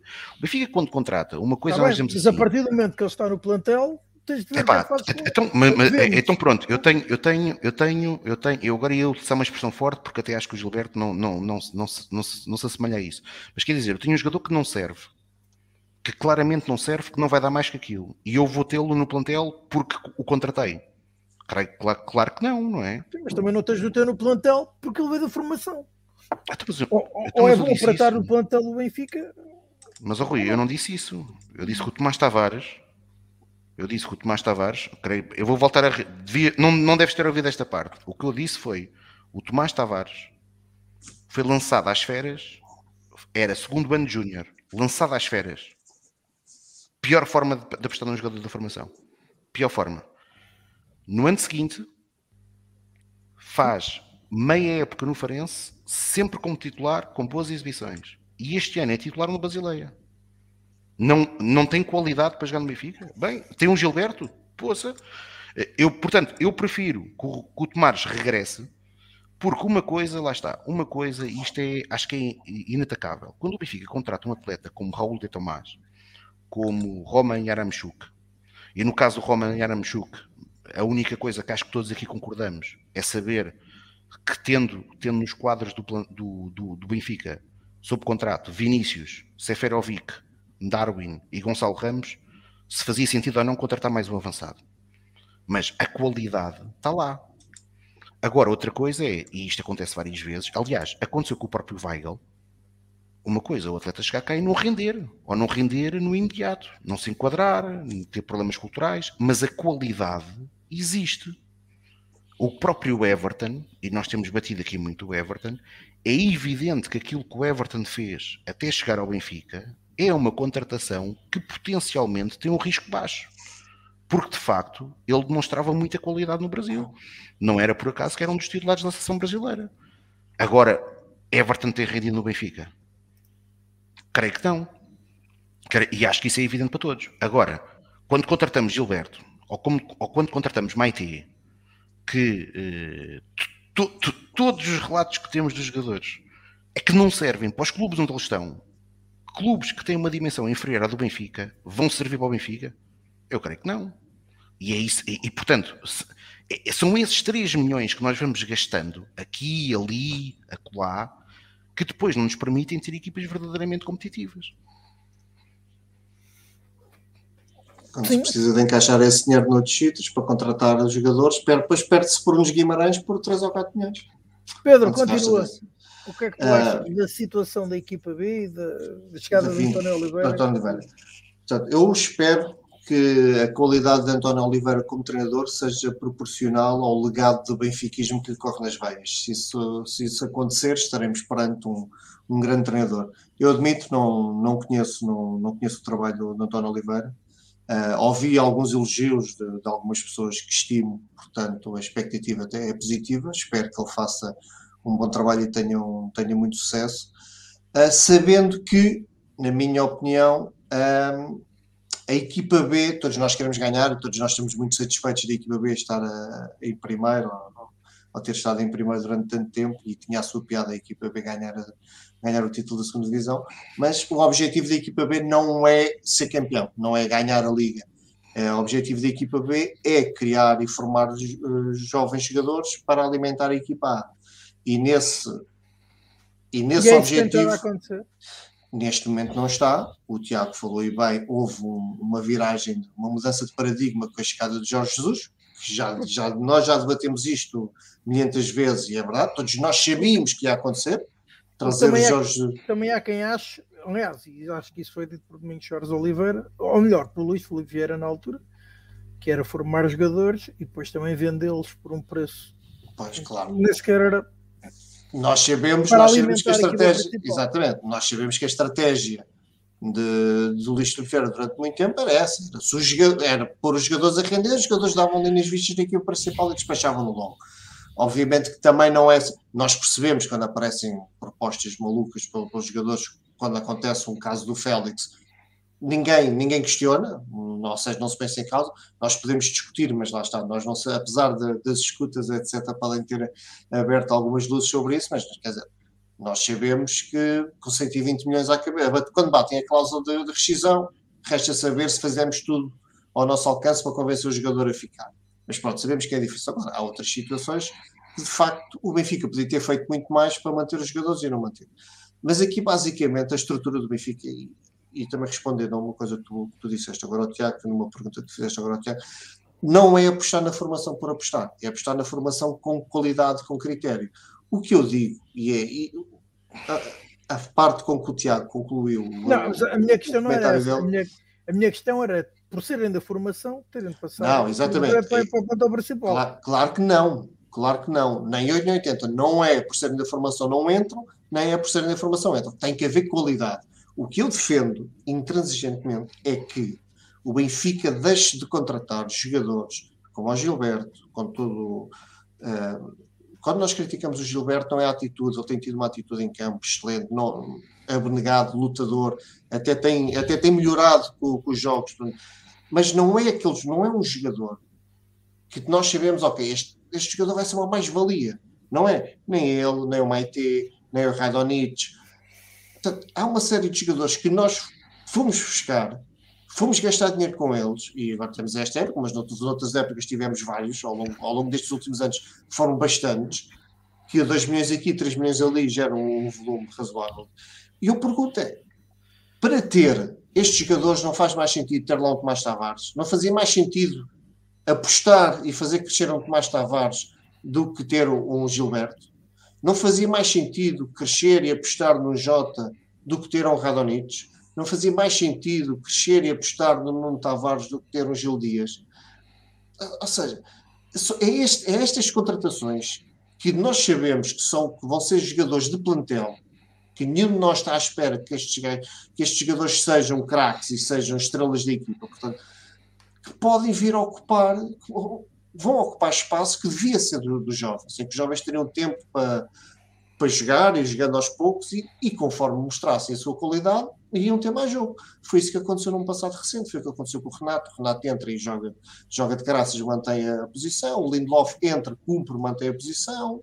O Félix, todo, todos nós sabemos a história. O Nelson Semedo, como o Tiago lembrou, o Maxi sai, a aposta foi no Nelson Semedo e pegou, destaca na equipe. Portanto, é isto que nós queremos. Outros jogadores, o Jota, o Jota tem tido algumas oportunidades, não, não, tem, não tem sido aquilo que todos nós esperávamos que ele fosse. Mas eu preferia ter o Jota com poucas oportunidades e a tentar procurar o seu espaço no Benfica do que o Radonich. Porque agora o Jota vai lá para fora, vai para o Celtic, está a brilhar lá no Celtic, vai ser vendido e já não volta. E nós, para a próxima época, se calhar vamos buscar de outro, outro Radonich de empréstimo e andamos nisto. Portanto, a equipa tem que haver, acima de tudo, uma, uma noção clara do que se quer para o Benfica. Eu, neste momento, não sei, não faço a mínima ideia o que é que a direção presidida por Rui Costa pensa em termos de estrutura do futebol, porque hum, os chavões de, de, campanha Desculpa eleitoral. Interromper. Desculpa de interromper, mas por causa deste comentário agora do Gonçalo Pereira, que é um brincalhão, como nós sabemos. não percebe nada de bola. Não, não, não, mas o, que está, mas o que o Gonçalo está a dizer aqui é interessante e relevante. O Benfica, nos últimos, nas últimas duas épocas, portanto, na, época, na primeira época de Jorge Jesus e nesta segunda época, em dois atletas, Gilberto e Gil Dias, gastou mais de 5 milhões de euros. Gastaram é... mais de 5 milhões de euros por, por dois tipos. Quem é bom da verdade nunca sabia-se à partida que não, iam, não, não estavam a ser contratados para ser titulares. Exato. Deixa-me responder, deixa pegar nisso e responder no... aqui ao do, do, Sandro Garcia. O Sandro Garcia Podemos falar no Rodrigo Pinho também. Claro, tudo. Mas é assim, o, o, o, o, o, o Sandro Garcia está aqui a dizer, e eu, vai de encontro ao que o Tiago disse há pouco, e eu concordo perfeitamente. Quando nós contratamos o Everton, nós estamos à procura, vamos contratar qualidade, vamos contratar um dos melhores jogadores do Brasileirão. Se não foi mesmo considerado o melhor jogador do Brasileirão. Portanto, é alguém com qualidade. Os 20 do Pedrinho, obviamente que terá sido mal uma aposta errada, porque a seguir vamos chegar a um treinador que tinha dito mal dele.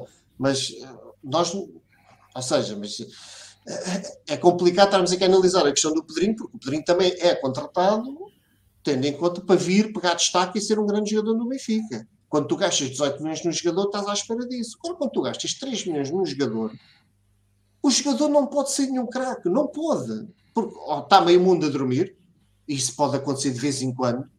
Podemos ter uma sorte terrível de apanhar um jogador por tudo e meia que ninguém viu, porque lá está, nós estamos a falar de um jogador de 18 ou 19 anos, por exemplo, quando, quando nós descobrimos o David Luiz a jogar na terceira divisão, mas era um, era um miúdo. Custou 50 mil euros.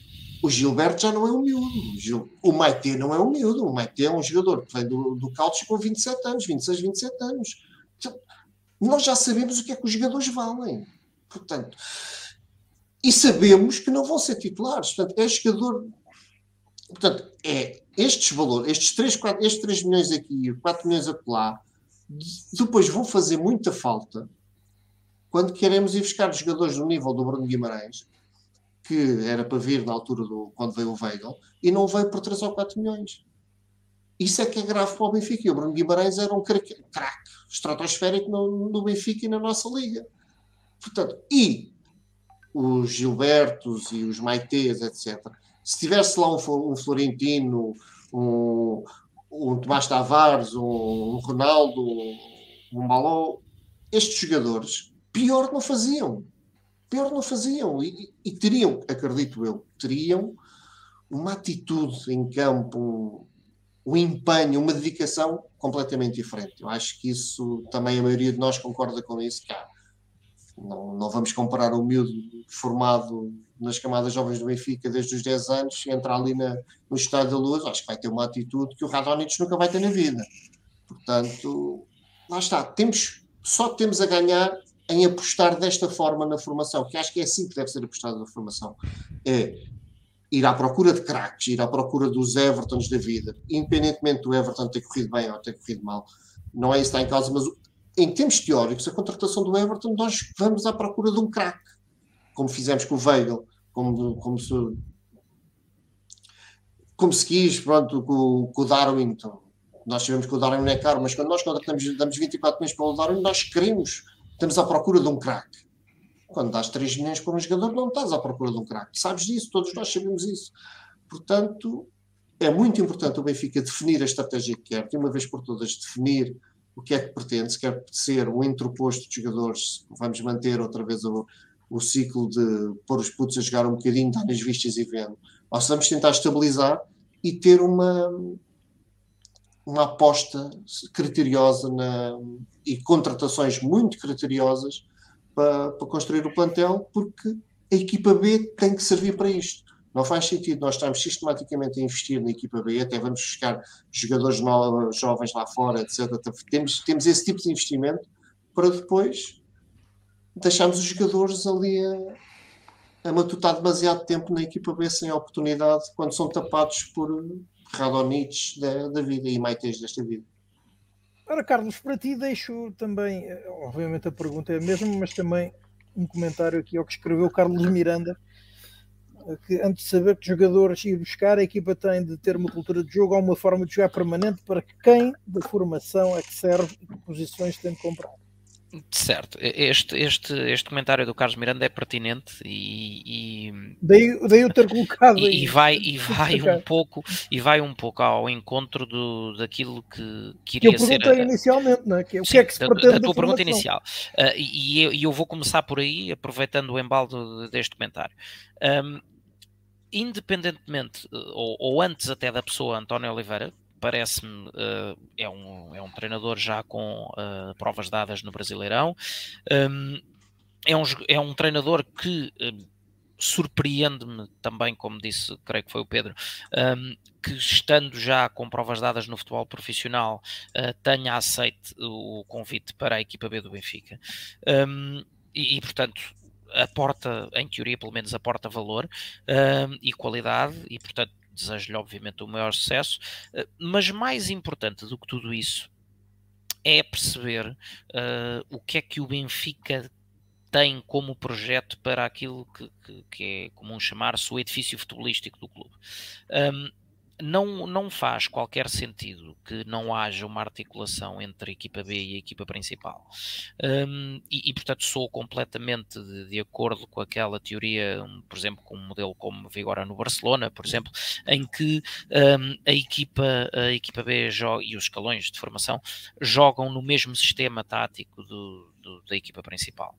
Um, porque o objetivo primordial da equipa B é, não é só formar jogadores, é formar e dar-lhes rodagem, tê-los no ponto para que, quando, uh, por contexto de necessidade, se forem chamados à equipa principal, uh, não se note um, uma decalagem de qualidade, não se note uma, uma estranheza nas rotinas, nos sistemas, etc. E, portanto, que os jogadores, obviamente, se, se tivessem uh, a mesma qualidade do, dos jogadores da equipa A, em teoria não estariam na B, como é óbvio, uh, mas que um, o processo de alimentação da equipa A a partir da equipa B seja um processo uh, que não sofra disrupções e, portanto, que seja um contínuo, que seja uma continuidade de sucesso e de boa ambientação dos jogadores às, às mecânicas, aos processos, às rotinas, etc. e, portanto, urge perceber isto, se é isto ou não é isto que o Benfica tem em mente.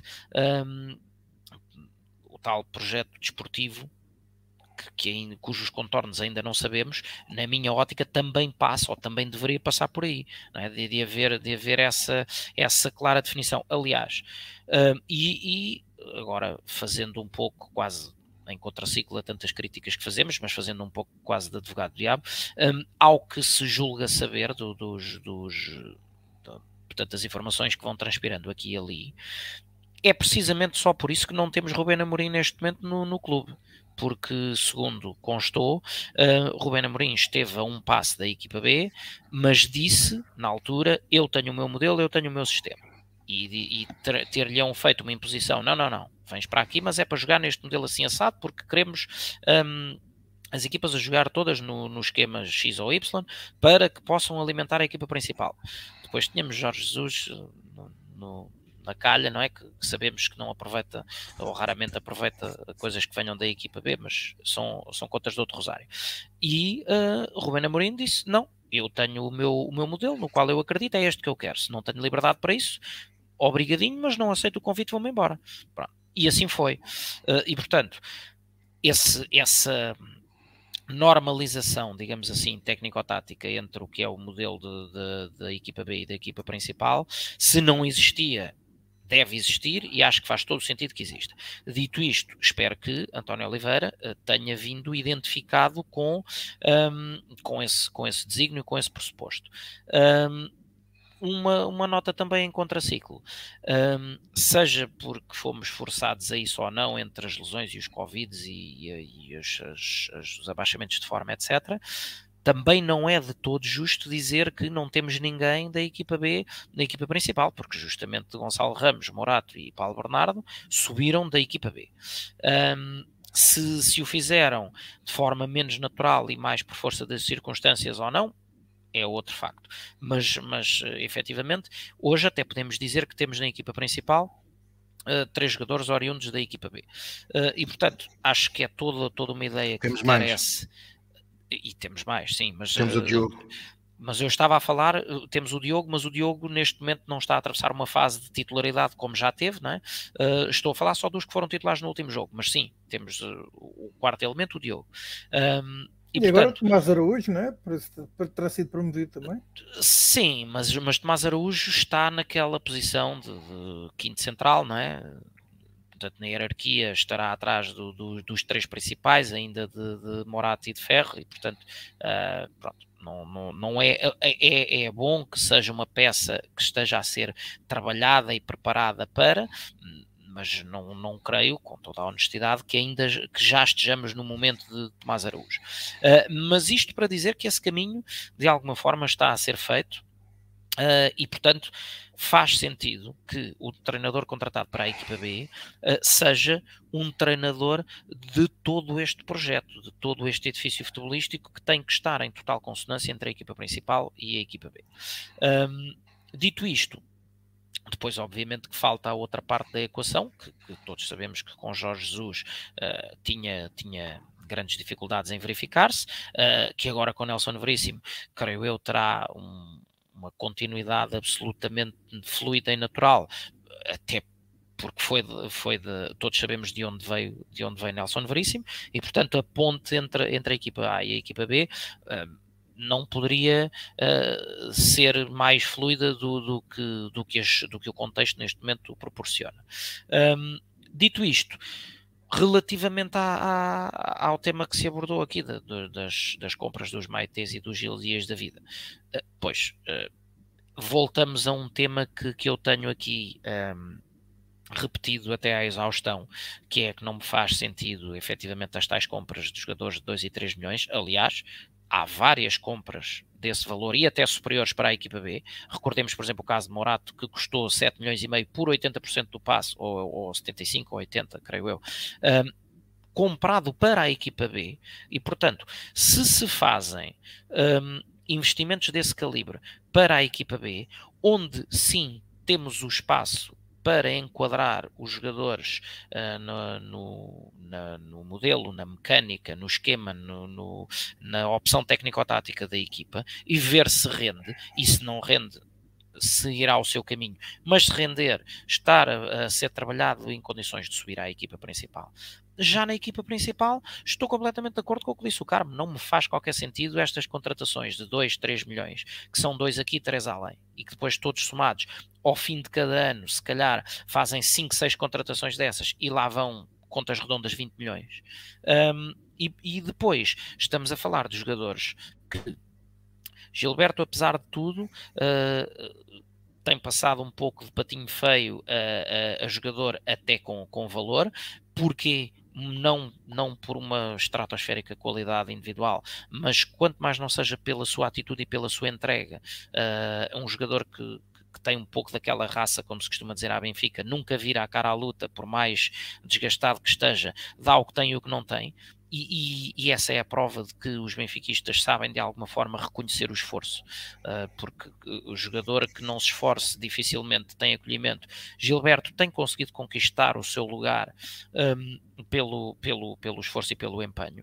Agora, casos como Maite, casos como Radonich, casos como Gil Dias. Gil Dias chega só ao ponto de ser contra o Rodrigo Pinho, que já tinhas falado e que eu falei logo aqui no arranque da época, com a quantidade de avançados que o Benfica tem, para que ir comprar um avançado, independentemente de ter vindo com aquele custo zero, que sabemos que nunca é zero, mas pronto, para que ir contratar um avançado com 30 anos, com, com um joelho a menos, aliás, e viu-se, não é? Está a época toda de fora. Portanto, Rodrigo Pinho, quando ficar se ainda cá estiver connosco, um, apto a, a, a, dar o seu contributo, tem 31 anos, quase 32, e passou um ano parado.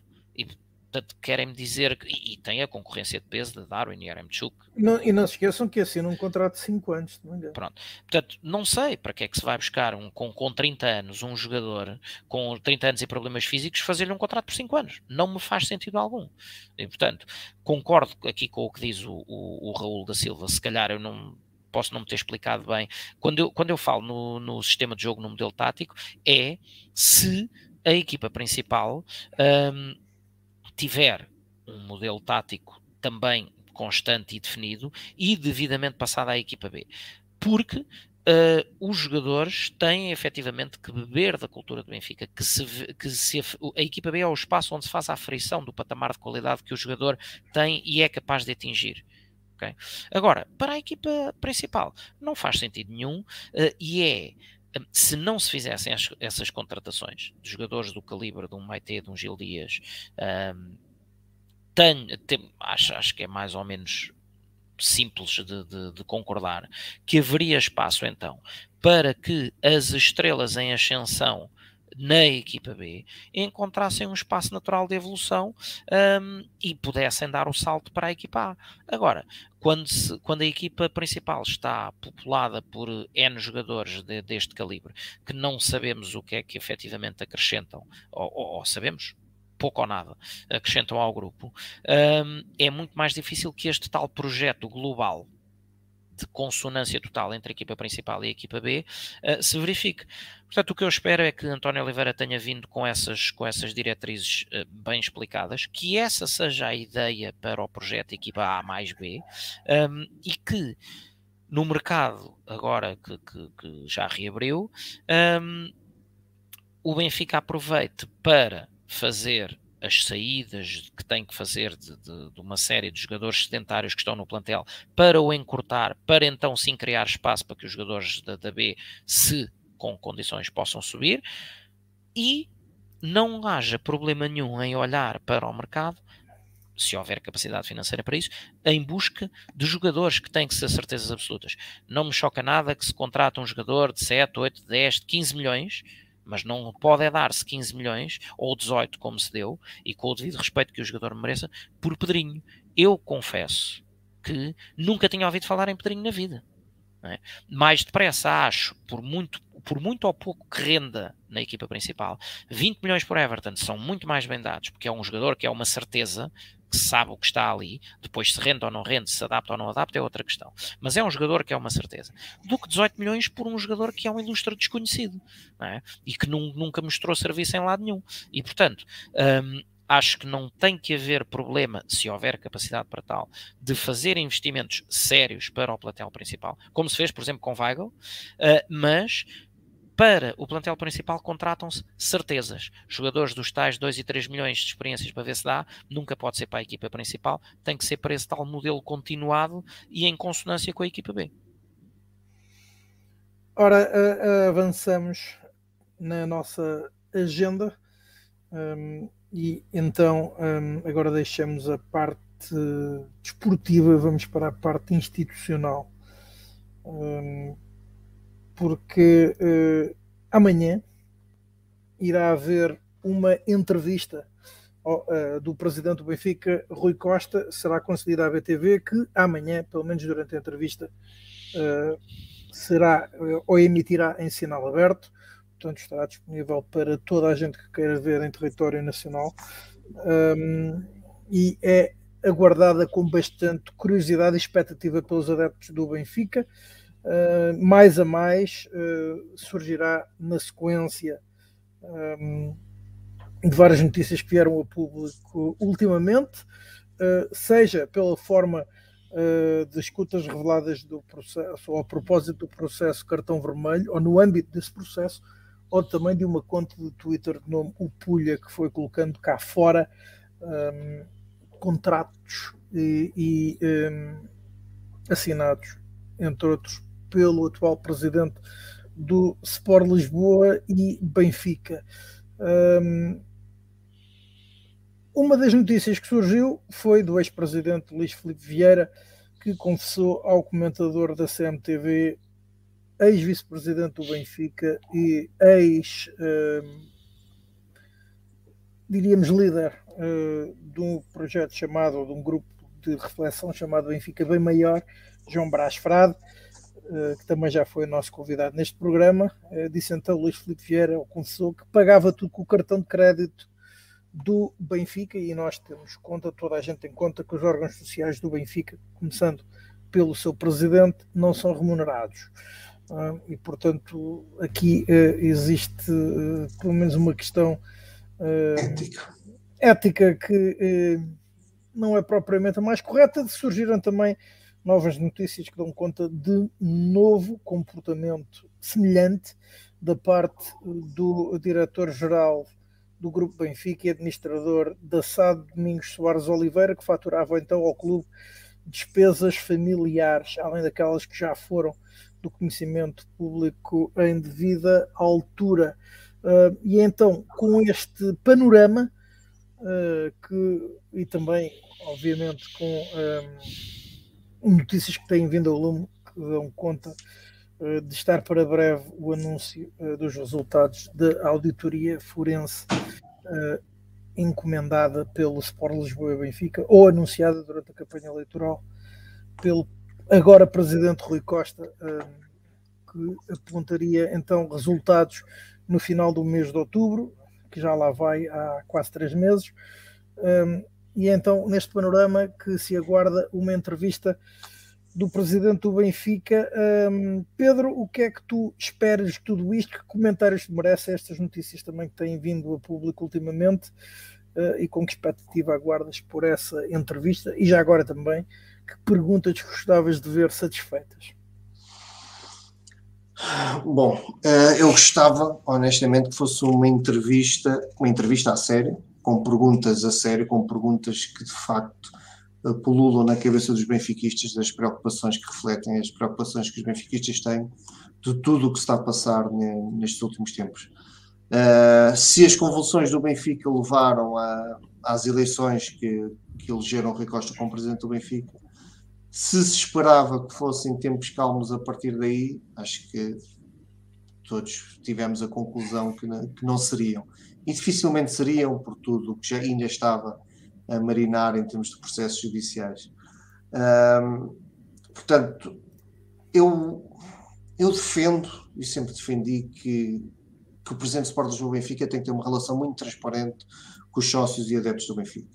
Eu acho que este, que este tipo de entrevistas uh, deviam ser mais frequentes, mais recorrentes dentro do Benfica. Eu acho que tem que haver um, uma maior clareza, um, um maior uh, debate, um, uma maior transparência daquilo que o Benfica pretende e um, o presidente do Benfica pode falar com os benfiquistas sem contar segredos do, do, do, negócio. Nós não precisamos de saber o segredo e como contratar e como desenvolver uma medida que vai fazer o Benfica crescer, não sei. Nós não precisamos disso agora, mas pelo menos eu, eu gosto de ouvir os responsáveis do Benfica a falarem, a falarem frequentemente e a abordarem temas que preocupam o Benfica. Eu acho que é custa muito, custa muito ver esta sequência de, de notícias, esta sequência de problemas de, que se vem acumular aos meses e sem nenhuma palavra do, do principal responsável para, para os benfiquistas, porque eu acho que comunica newsletter ou comunicados, etc., de, de, coisas pontuais que muitas vezes nem abordam aquilo que realmente preocupa os benfiquistas, portanto acho que isso não, não funciona, tem que ser uh, entrevistas gestas, mas entrevistas a sérios, com perguntas a sério, que há muitas. Portanto, como tu disseste no lançamento do Falar Benfica, uh, há várias perguntas que foram lançadas, eu quero, quero saber resposta. A muitas, a muitas dessas que foram dadas, mas acima de tudo, uma, eu quero que o Rui te explique de uma vez por todas qual o seu papel no Benfica nestes 13 anos de, como dirigente, quer saber o que é que ele, qual foi a responsabilidade que ele teve na, nas contratações de determinados jogadores que já vimos e estamos nós a ver através destas escutas e das acusações uh, em tribunal, que uh, nos processos judiciais que o Ministério Público está, está a levantar, qual é o papel do Rui Costa, qual foi a intervenção do Rui Costa, se não teve intervenção, porque é que não teve, se depois teve conhecimento de não ter intervenção, ou seja, eu quero que ele explique cabalmente o seu papel no Benfica ao longo destes 13 anos.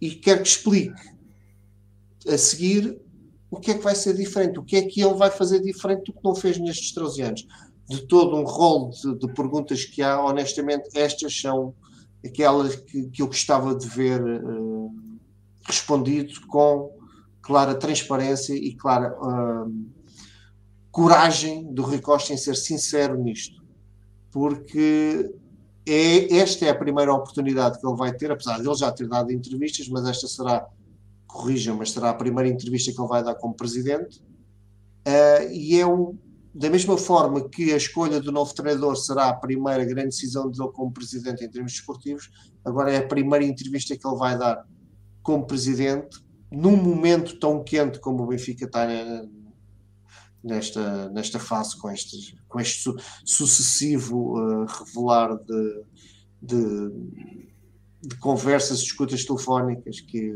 fazendo um, um parênteses nesta questão, nós sabemos que isto é ilegal, e é lamentável que, isto, que sejam a cometer estas ilegalidades, mas ao mesmo tempo, epá, ainda bem que estão a sair porque nós estamos a saber o que é que era o Benfica.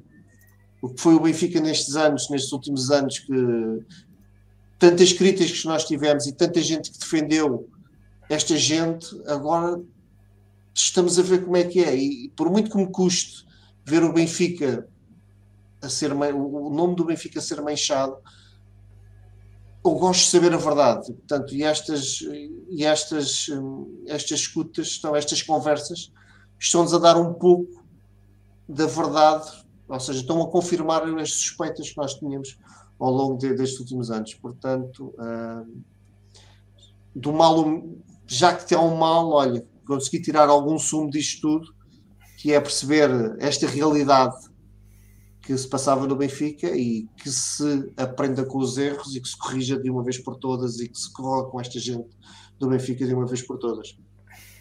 Uh, Carlos, que comentário te merece estes últimos acontecimentos? E já agora também repito a pergunta: o que é que tu gostavas de ver esclarecido da parte do presidente do Benfica na entrevista que concederá amanhã? Lembra todos, a partir das 22 horas na BTV. Estes acontecimentos é, um pouco como o Pedro diz, uh, ainda que obtidos uh, de forma pouco lícita, um, um pouco uh, aquilo, aquilo que nós aqui tantas vezes falamos quando às vezes fazemos aquelas críticas uh, ao que se passou uh, com todas as escutas do apito dourado com, com outros clubes, em que não se discute a forma menos lícita como, como Elas foram, foram obtidas. Deixa-me emendar elas foram obtidas de forma lícita. A, a divulgação. A divulgação, sim, a divulgação é que, sim, no caso das do apitorato, falava-se obtidas de forma ilícita, mas ninguém contrariou a prova, e aqui. Um, obtidas aqui, de forma lícita, mas divulgadas de forma ilícita e, não e não se e não, não o que está em causa uh, é que independentemente de ser por caminhos tortos uh, está de alguma forma uh, a saber-se muitas das coisas que, que aqui ao longo dos anos, se calhar alguns de nós foram reclamando e sempre sendo apelidados de, de velhos do Restelo e de desestabilizadores e afins, uh, e agora um, desta forma uh, mais uh, ritmada, digamos assim, uh, vão saindo as coisas a conta-gotas e, e, e, de alguma forma é importante que causem, acima de tudo, que causem um movimento de reflexão profunda sobre muitos duques que defenderam certo, certo tipo de lideranças, para não, para não dizer de outra forma. Um, Relativamente a, a, questões como, como essa de, de, que pagava tudo com o cartão do Benfica, etc., vamos lá ver. Uh, correndo o risco aqui de parecer que estou a fazer de advogado diabo, uh, acho que isso não é o maior escândalo, não, não é uma coisa perfeitamente anormal, até porque uh, os benfiquistas têm que perceber o que é que querem. e vamos lá ser realistas.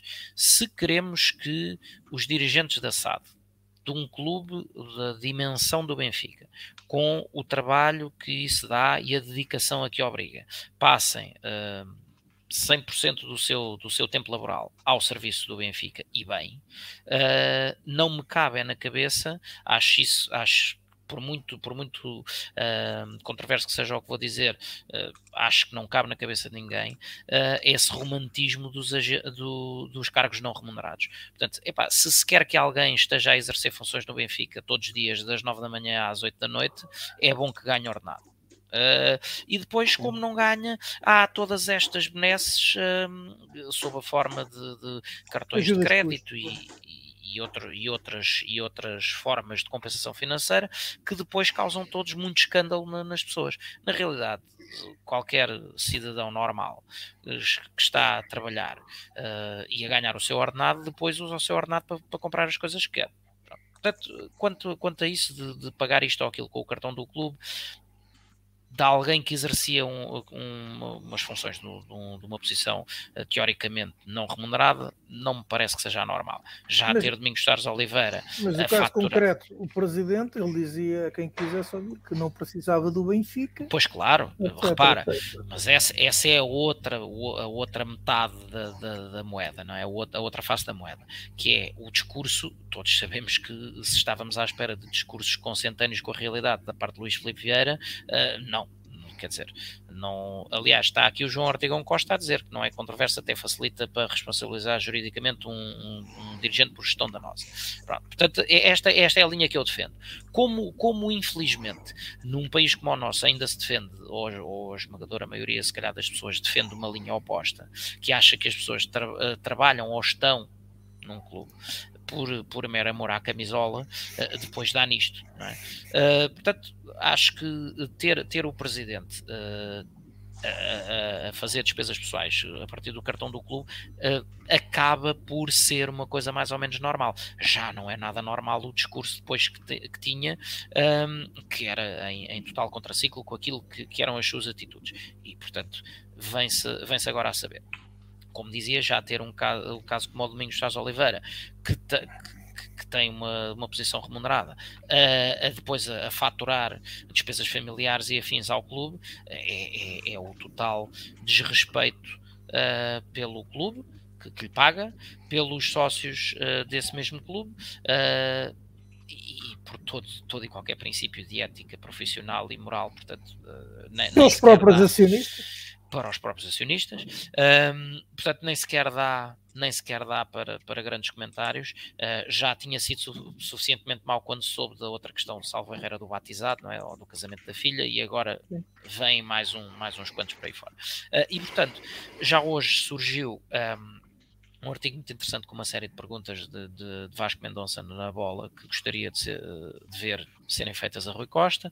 Uh, o movimento Servir o Benfica também fez um comunicado com, com 10 perguntas uh, que gostava que fossem feitas a Rui Costa. Uh, eu tenho uma outra que entronca no que acabei de dizer, eh, que não estava no comunicado, e se não me falha a memória também não estava nas perguntas de Vasco Mendonça, que é um, qual é que é o papel que é esperado para Domingos Faz Oliveira, é? porque, eh, pelos vistos, mantém-se como nomeado para os órgãos de administração, mas depois havia o rumor de ser ele a estar na empresa que iria gerir a centralização dos direitos, eh, e como eu tive a oportunidade de dizer aqui há uns programas atrás, se é que ao haver mais um administrador do que, do que estava no elenco anterior, não se estaria já a cozinhar a saída de Domingos Faz Oliveira, a não acontecer, com que posição é que Domingos Charles Oliveira iria estar, com um pé de cada lado da equação, não é? se iria defender uh, os interesses da empresa que pretende a centralização, se iria defender os interesses do Benfica, uh, que, que, ainda é o, a sua entidade patronal e que lhe paga. Portanto, um, clarificar de uma vez por todas o papel de Domingos Santos Oliveira, ficando ou não no Benfica, se não ficar, obviamente vá à sua vida e aí não há, não há nada a clarificar, mas se ficar, se é para ficar no Benfica, exatamente o que é que, o que, é que se espera um, que seja a atuação de Domingos Chás Oliveira uh, relativamente agora ao mandato uh, 21-25, é? uh, ou 22-25, que já estamos em 2022, um, que, que, se, que se inicia agora. Uh, se me perguntam se eu tenho grandes expectativas que, que isso venha a acontecer, sinceramente não tenho, porque um, a escolha de fazer esta entrevista na, na BTV, ainda que a BTV uh, eh, vá estar em sinal aberto, e isso uma, uma medida que, que, que aplaudo. Em, em, todos, portanto, em todas as plataformas de todos os operadores vai ser possível o acesso de forma não restrita à BTV durante a emissão da entrevista. Agora, eu não sei até que ponto é que será uh, rigoroso chamar-lhe entrevista. Se nós tentarmos um pouco no, no, que foram as intervenções anteriores de Rui Costa até à data, na altura ainda como, como na sua posição de vice-presidente uh, e, e, depois desde a eleição. Um, todos sabemos como é que se costumam processar as entrevistas na BTV. Não, é? uh, não há uh, um, nenhum, nenhum, canal, digamos assim, que seja providenciado aos sócios do clube para, por exemplo, uh, porem uh, as suas perguntas e saber uh, e, e, depois vê-las vê respondidas por parte do Presidente. Portanto, o que eu temo é que nenhuma das perguntas incómodas, como algumas que já fizemos aqui, outras que estão no comunicado do Serviu Benfica, outras uh, do, do, exemplo que dei de Vasco Mendonça, um, provavelmente nenhuma das perguntas verdadeiramente incómodas um, vão ser feitas. Temos aqui o Jaime Amores, por exemplo, a dizer que não é rumor, que Domingos Sousa Oliveira já, ou, ou, vai ser ou já é uh, administrador dessa empresa. E, portanto, uh, eu não consigo perceber como é que alguém a fazer fé neste, neste rumor, não é? Como é que alguém que já tem um, uma posição devidamente uh, firmada como administrador da empresa que trata da centralização dos direitos televisivos ainda se mantém ao serviço do Benfica, que é obviamente uma das partes interessadas, se calhar tendo em conta o desequilíbrio do nosso mercado, a mais desinteressada nesse, nesse, processo, nesse processo de centralização. Portanto, é, é, é absolutamente inenarrável todo este mais um cinzentismo uh, que, que anda uh, a envolver todas, toda esta questão do Domingos Estado de Oliveira. Mas como eu dizia, só para terminar, antes de passar a palavra, uh, temo que, que não haja efetivamente perguntas verdadeiramente incómodas, que seja um guião mais ou menos, uh, mais ou menos encomendado, uh, e uh, deixo, se é que, que, que algo, alguma coisa do que dizemos aqui chega à cúpula dirigente do Benfica. Rui Costa, que, que, que tem o peso histórico e a popularidade que tem e que teve como, como jogador, indiscutível, tem aqui eh, nesta, nesta entrevista, vá, vou continuar ainda a chamar-lhe assim, a primeira grande oportunidade, como já devidamente empossado como presidente do Benfica, de mostrar quais é que são os passos que, que pretende dar para, para cumprir aquele que talvez, na minha opinião, tenha sido uh, o momento mais importante ou a promessa mais importante de todas aquelas que fez quando foi eleito, que era que agora, na presidência dele, uh, o Benfica voltasse a ser falado pelos motivos bons, pelas conquistas esportivas e não por todos, todos os outros temas extra-desporto, extra-futebol. Uh, a avaliar pelos primeiros meses, estamos muito longe disso, porque uh, no campo desportivo tem sido aquilo que se tem visto, um, mas, mas por outro lado, brutalmente férteis, brutalmente fortes no campo extra-desporto. Um, e, portanto, Rui Costa tem a sua primeira grande oportunidade de explicar aos sócios um, que passos, que medidas é que já foram ou estão a ser tomadas nesse sentido. Porque, no fundo, acho que todos os sócios estão, de, todos os sócios, adeptos, simpatizantes estão de acordo com isso. Isso é que nós queremos, é ver o Benfica ser falado uh, cada vez mais por conquistas uh, dentro de, das quatro linhas, de, dos terrenos de jogo, do, do que for, uh, e não pelos motivos que infelizmente uh, têm sido uh, o pão nosso de cada dia.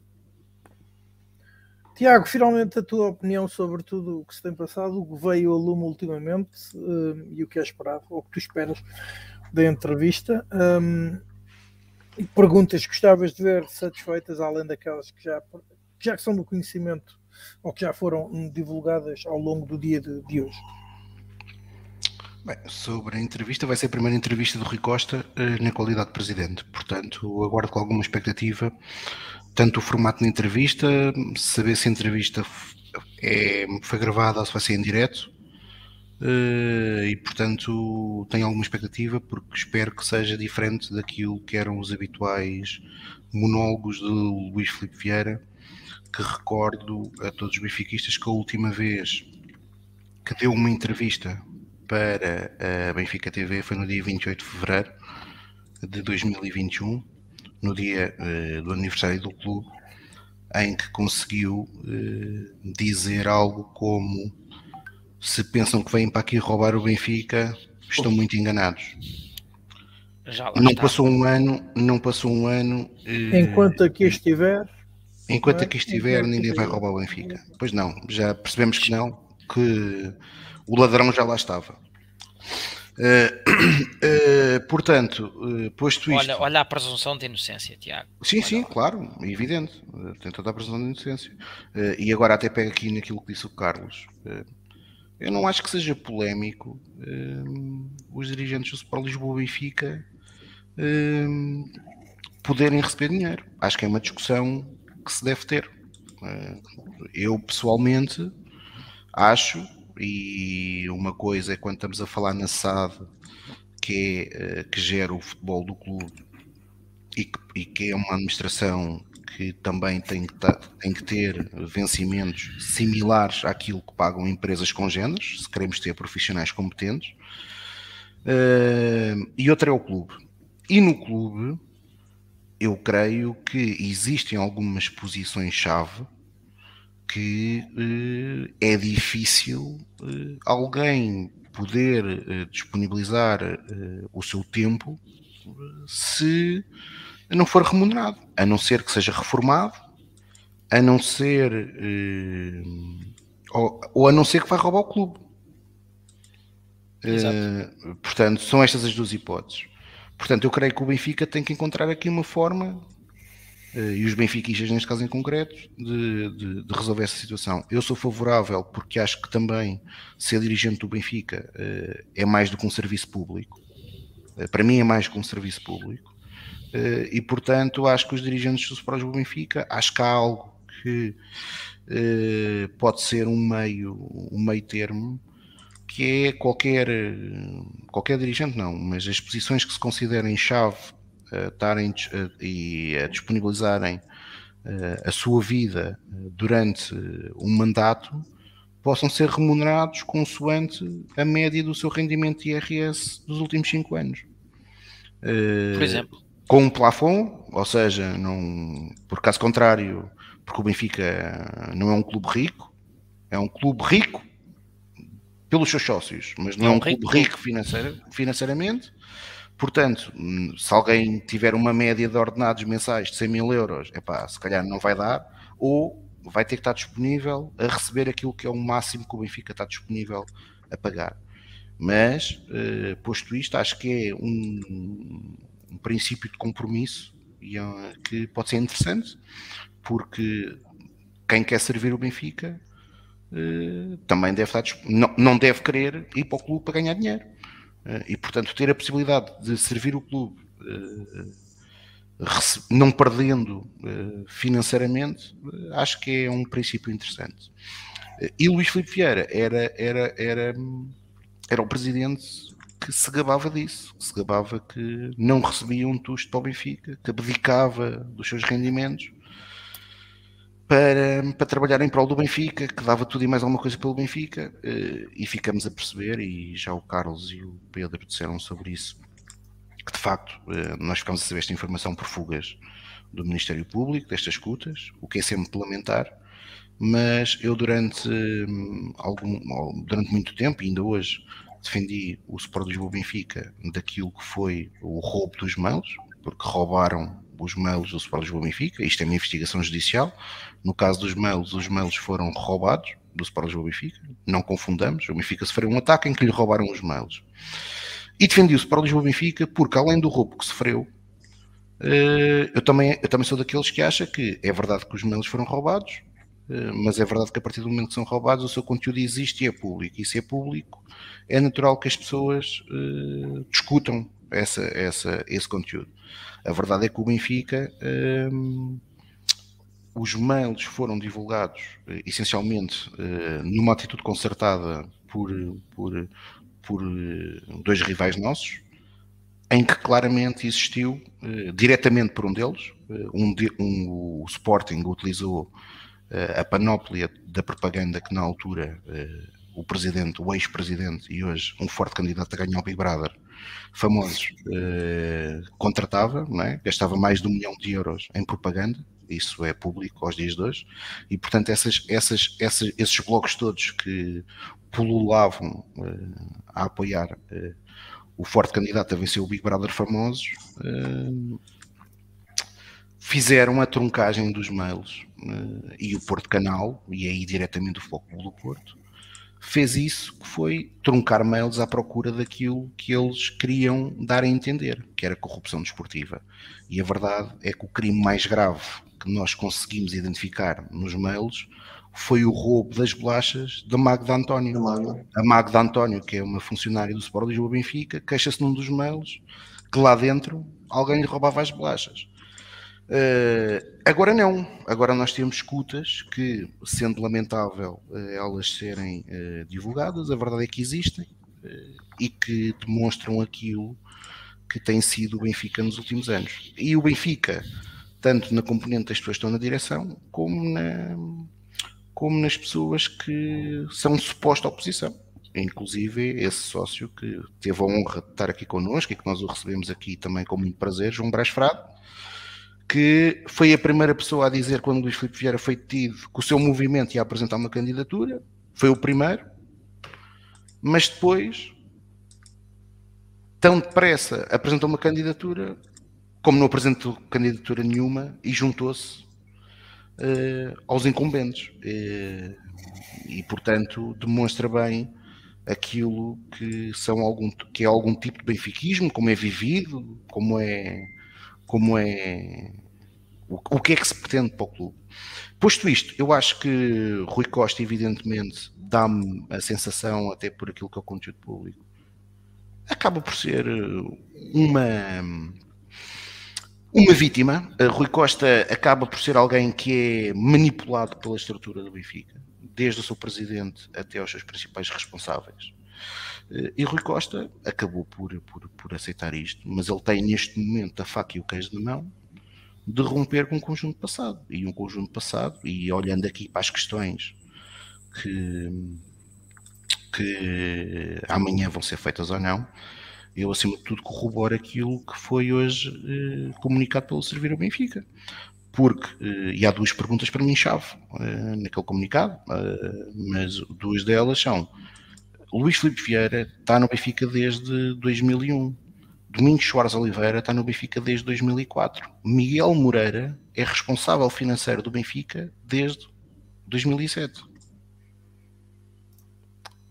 Reparem bem, estamos a falar de Domingos Soares Oliveira, o administrador responsável pelo pelouro financeiro e o principal responsável executante desde 2007 estas duas pessoas não viram nada do que se passou, é que eu ainda, uh, independentemente depois daquilo que acredite, mais ou menos, eu ainda posso aceitar que um ex-atleta como Rui Costa vá para o Conselho de Administração da SAD e às duas por três mete-lhe contratos à frente e assim de cruz. Não o deve fazer, deve ter formação para não o fazer, mas eu ainda consigo comer não consigo já aceitar que responsáveis financeiros o façam durante décadas e que não o vejam. Oh, e, Tiago, portanto... foi, foi, o que eu disse, não é? Domingos Soares Oliveira, no momento em que que nada viu, epá. Sim, mas não é só Domingos Soares Oliveira, é Domingos Soares Oliveira e Miguel Moreira. E Miguel Moreira, sim, sim. sim. Portanto, é Miguel Moreira, que é uma das perguntas que é feita no comunicado, uh, Miguel Moreira uh, não, não vai ser reconduzido para o Conselho de Administração da SAD. Mas vai ficar a fazer o quê? Exatamente, resta saber se mantém o seu vínculo com a estrutura do Benfica ou não. Eh, e portanto é isto que eu espero que amanhã possamos ter, ter alguma, algumas respostas de Rui Costa. É fundamental, é fundamental saber quem é a empresa que está a fazer auditoria. É fundamental. E Rui Costa aqui, e Rui Costa aqui para mim cometeu, cometeu um erro que foi Rui Costa teve duas oportunidades de anunciar que estava a ser feita uma, uma auditoria em duas Assembleias Gerais. Na Assembleia Geral Extraordinária, dia 17 de setembro, e depois na ordinária, para a aprovação do relatório e contas, dia 24. Rui Costa não o fez. Rui Costa anunciou a auditoria, que estava a ser realizada uma auditoria forense, na entrevista que deu, em, não, na entrevista que deu enquanto candidato a presidente para os Benfica. Uh, e disse nessa entrevista mais, disse que era suposto essa auditoria estar concluída em outubro. A verdade é que outubro eh, de 2021 não será certamente. Uh, e estamos em janeiro de 2022. Portanto, é fundamental que o Rui Costa consiga dizer aos benfiquistas quem é a empresa que está a fazer a auditoria, qual é o âmbito da auditoria, qual é o período temporal da auditoria, e quando é que vão ser apresentados os resultados. Uh, isso é fundamental os benfiquistas terem, terem essa informação. Uh, e, portanto, aguardo com expectativa a entrevista. Rui Costa foi eleito, e eu recordo, eu recordo isso, por 84% dos associados do Benfica. Portanto, 84% dos associados do Benfica apesar de tudo aquilo que eram os indícios relativamente a Luís Filipe Vieira, uh, voltaram a, a confiar uh, na, de forma esmagadora uh, naquilo que era a lista de sucessão de Luís Filipe Vieira, e portanto não acho que faça sentido, como, como já tenho lido por aí, falar-se em eleições antecipadas. Creio que não, creio que temos que ter serenidade. Ninguém, relativamente ao, ao processo de cartão, operação vermelho, cartão vermelho, ninguém neste momento da estrutura uh, está indiciado como arguído. Ou seja, um, Domingos Soares Oliveira e Miguel Moreira são referidos muitas vezes no processo, mas não foram indiciados. Só Luís Filipe Vieira é que foi. Portanto, aquilo que é importante é que Rui Costa consiga demonstrar aos benfiquistas, acho que isso era fundamental, que tem capacidade, tem coragem para rasgar com este passado. E este passado, eu estou aqui a falar de duas pessoas, falei aqui, para mim que são evidentes, Domingos Soares Oliveira e Miguel Moreira, mas há mais. O Benfica tem que rasgar com pessoas como João Salgado, uh, Rui Costa tem que perceber se vale a pena continuar com o mesmo chefe de gabinete que teve Luís Filipe Vieira, estou a falar de Nuno Costa, eh, portanto, é importante, é importante que uh, Rui Costa consiga, consiga, consiga demonstrar que está disponível a isto. E depois, claro, tem que, tem que uh, dizer um, e explicar aos benfiquistas aquilo que é o plano desportivo, tanto para o futebol como para as modalidades.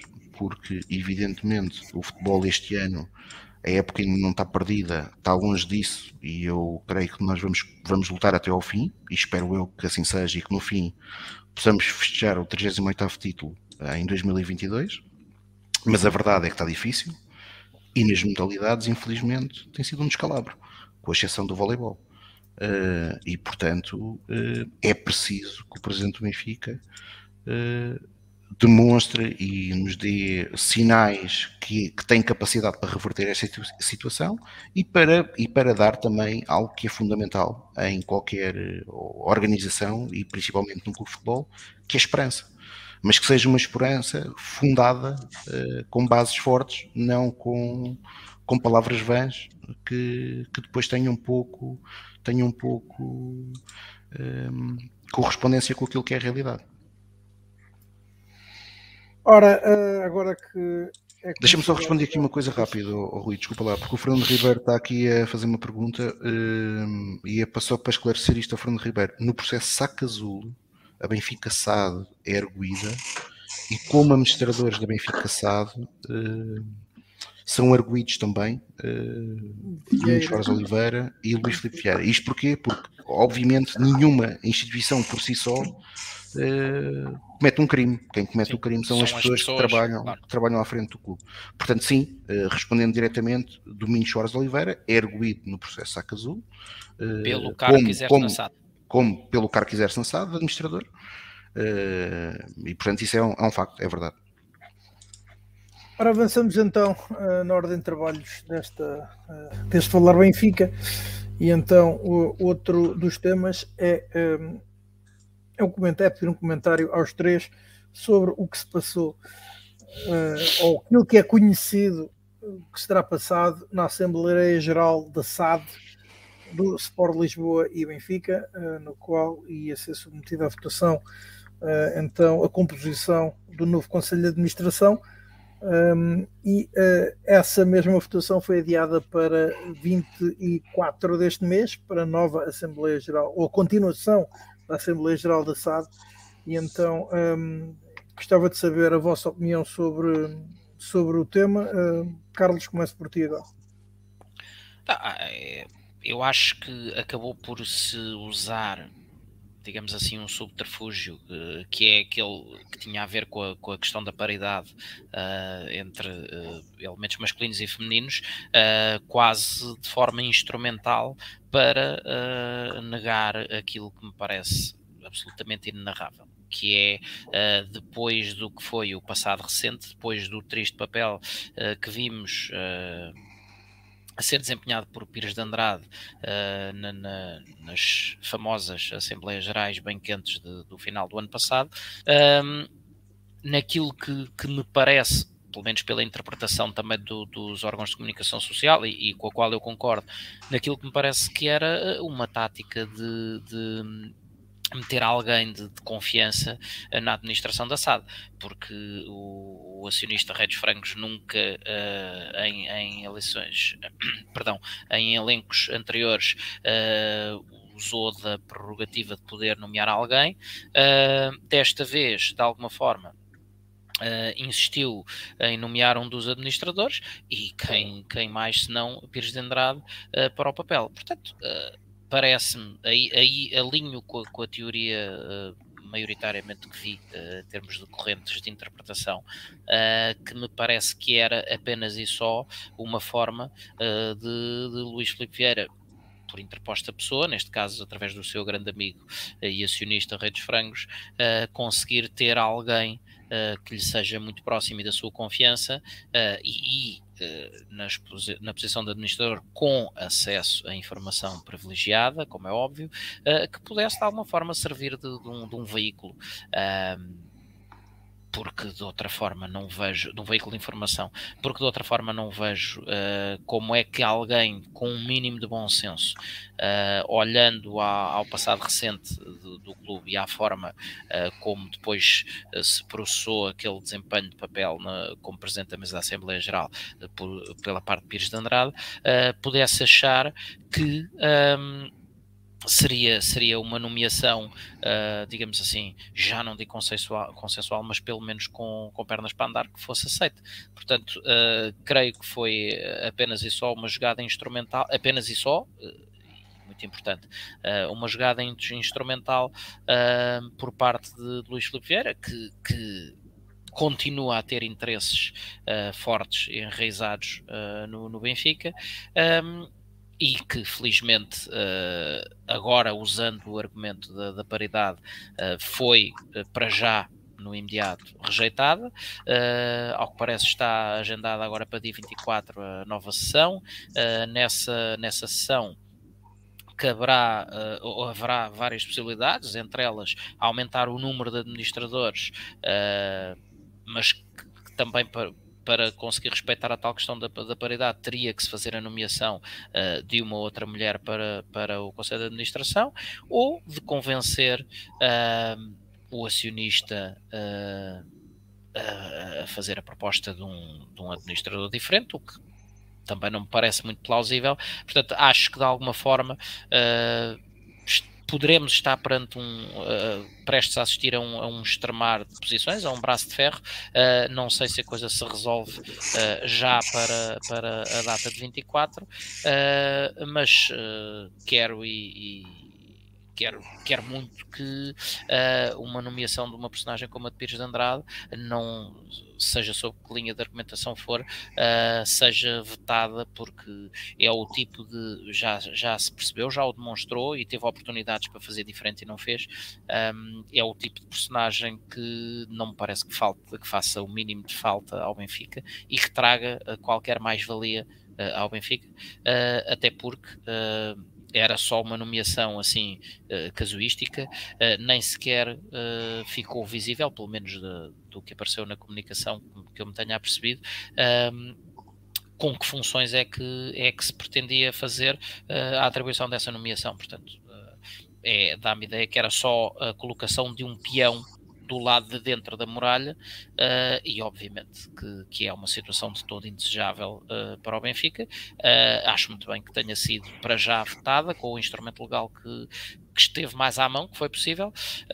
vamos a ver o que é que os próximos capítulos desta, de mais uma novela nos vão revelar, mas espero que Pires de Andrade não. Eu tenho, eu tenho uma pergunta que é, como é que eu ia dizer? Eu não queria que fosse vista com inocência, mas tendo uh, José, uh, José António dos Santos uma quantidade considerável de ações e já não estando o seu amigo Luís Felipe Vieira e sócio também de outros negócios, uh, Luís Felipe Vieira na administração do Benfica, neste caso como presidente da SAD, uhum. um, não uh, uh, estará, uh, ou seja, ele, enquanto ele não nomear nenhum administrador por confiar na gestão de Luís Filipe Vieira e não estando agora Luís Filipe Vieira não poderá ser também por ter deixado de confiar naquilo que poderá vir a ser a gestão da SAD daqui para a frente? Mas se ele não confia na gestão da SAD daqui para a frente, repara, se tu tens uma posição, salvo erro, é de, a posição pessoal dele, salvo erro, é de 16%. Se, está, se tens uma posição dessa dimensão uh, numa sociedade na qual não confias na gestão, uh, também não será com, pela nomeação de um administrador num elenco de 6 ou de 7, ou que pode ir até 11, segundo sei, uh, que, que consegues fazer algo mais do que apenas ser, hipoteticamente, força de bloqueio em, em votações que exijam unanimidade.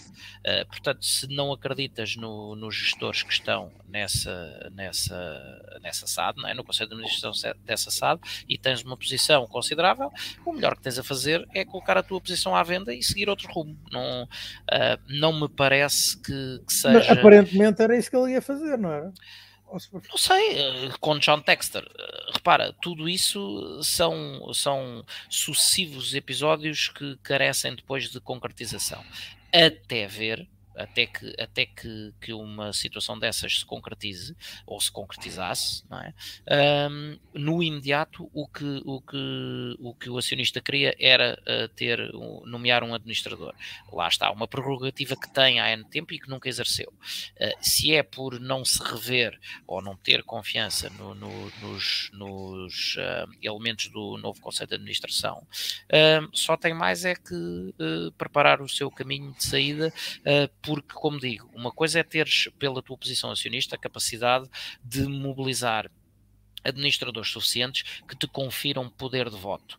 Quando só nomeias um num elenco que pode ir de 6 ou de 7 até 11, uh, eh, só te confere um poder de veto e, portanto, uh, acho que é, acho que é uma situação de, de fraca utilidade uh, para o clube e até no limite uh, para ele próprio, porque não só vai conseguir uh, opor-se a decisões, não vai conseguir opor, não vai conseguir impor decisão alguma com, com apenas um administrador nomeado. Pedro, como é que tu vês toda esta situação? Honestamente, não, não tenho muito a dizer. O Carlos já fez aqui um resumo muito bom do que, do que aconteceu. Não tenho, eu não tenho conhecimentos para comentar as vicissitudes legais de, de todo o procedimento, uh, mas acho que isto acaba por ser um pouco uh, a confusão, uma consequência de toda a confusão do, do estado do Benfica nestes últimos dois, três anos, com estas uh, lutas por poder, de, por. Um, por estas questões dos acionistas, etc culmina nisto, que depois arranja-se estes subterfúgios, que eu concordo perfeitamente com o Carlos, ainda bem que aconteceram, para que para que fosse impedida a participação, a nomeação do, do, do velhote, ex-presidente da mesa da Assembleia Geral. Uh, mas pronto, honestamente não tenho muito mais a acrescentar, o Carlos disse praticamente tudo o que havia a dizer sobre isto, é, é esperar. O que acho, pegando um pouco também na tua pergunta, e indo um pouco mais longe, do, percebendo perfeitamente o que o Carlos diz, porque de facto 16% não dá para muito mais, pode ser também um fator do, de querer ter alguém que sirva de, de veículo de informação, quer faça chegar alguma informação, faça, faça chegar informação do, de lá para cá e de, de cá para lá, pode ser um pouco isso, porque de resto também não vejo grande qual é o interesse, mas lá está, posso estar, posso estar a ver completamente ao lado aqui a questão, porque também não consigo ver qual é o interesse a luta para, para ter lá algum administrador, quando no fundo não, não vai ter poder relevante algum. Se houvesse, se o poder do, dos acionistas estivesse distribuído por vários acionistas, etc., em que se podia haver uh, coligações e junções de, e acordos entre, entre uns e outros para, para chegar a alguma conclusão, mas neste caso são a maioria claramente do Benfica, portanto não, dificilmente isso vai acontecer.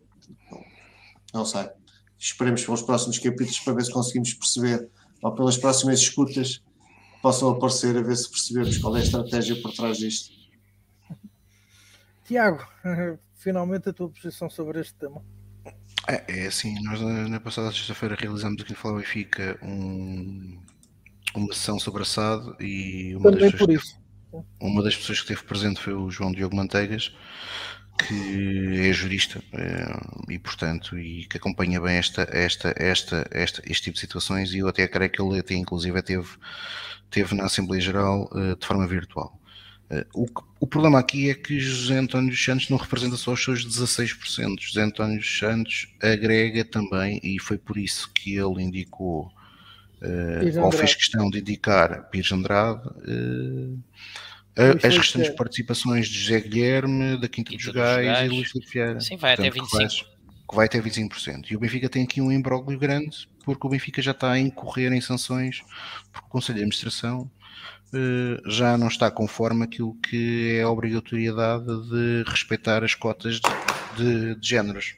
Portanto, o Benfica tinha um Conselho de Administração constituído somente por, por administradores de sexo masculino.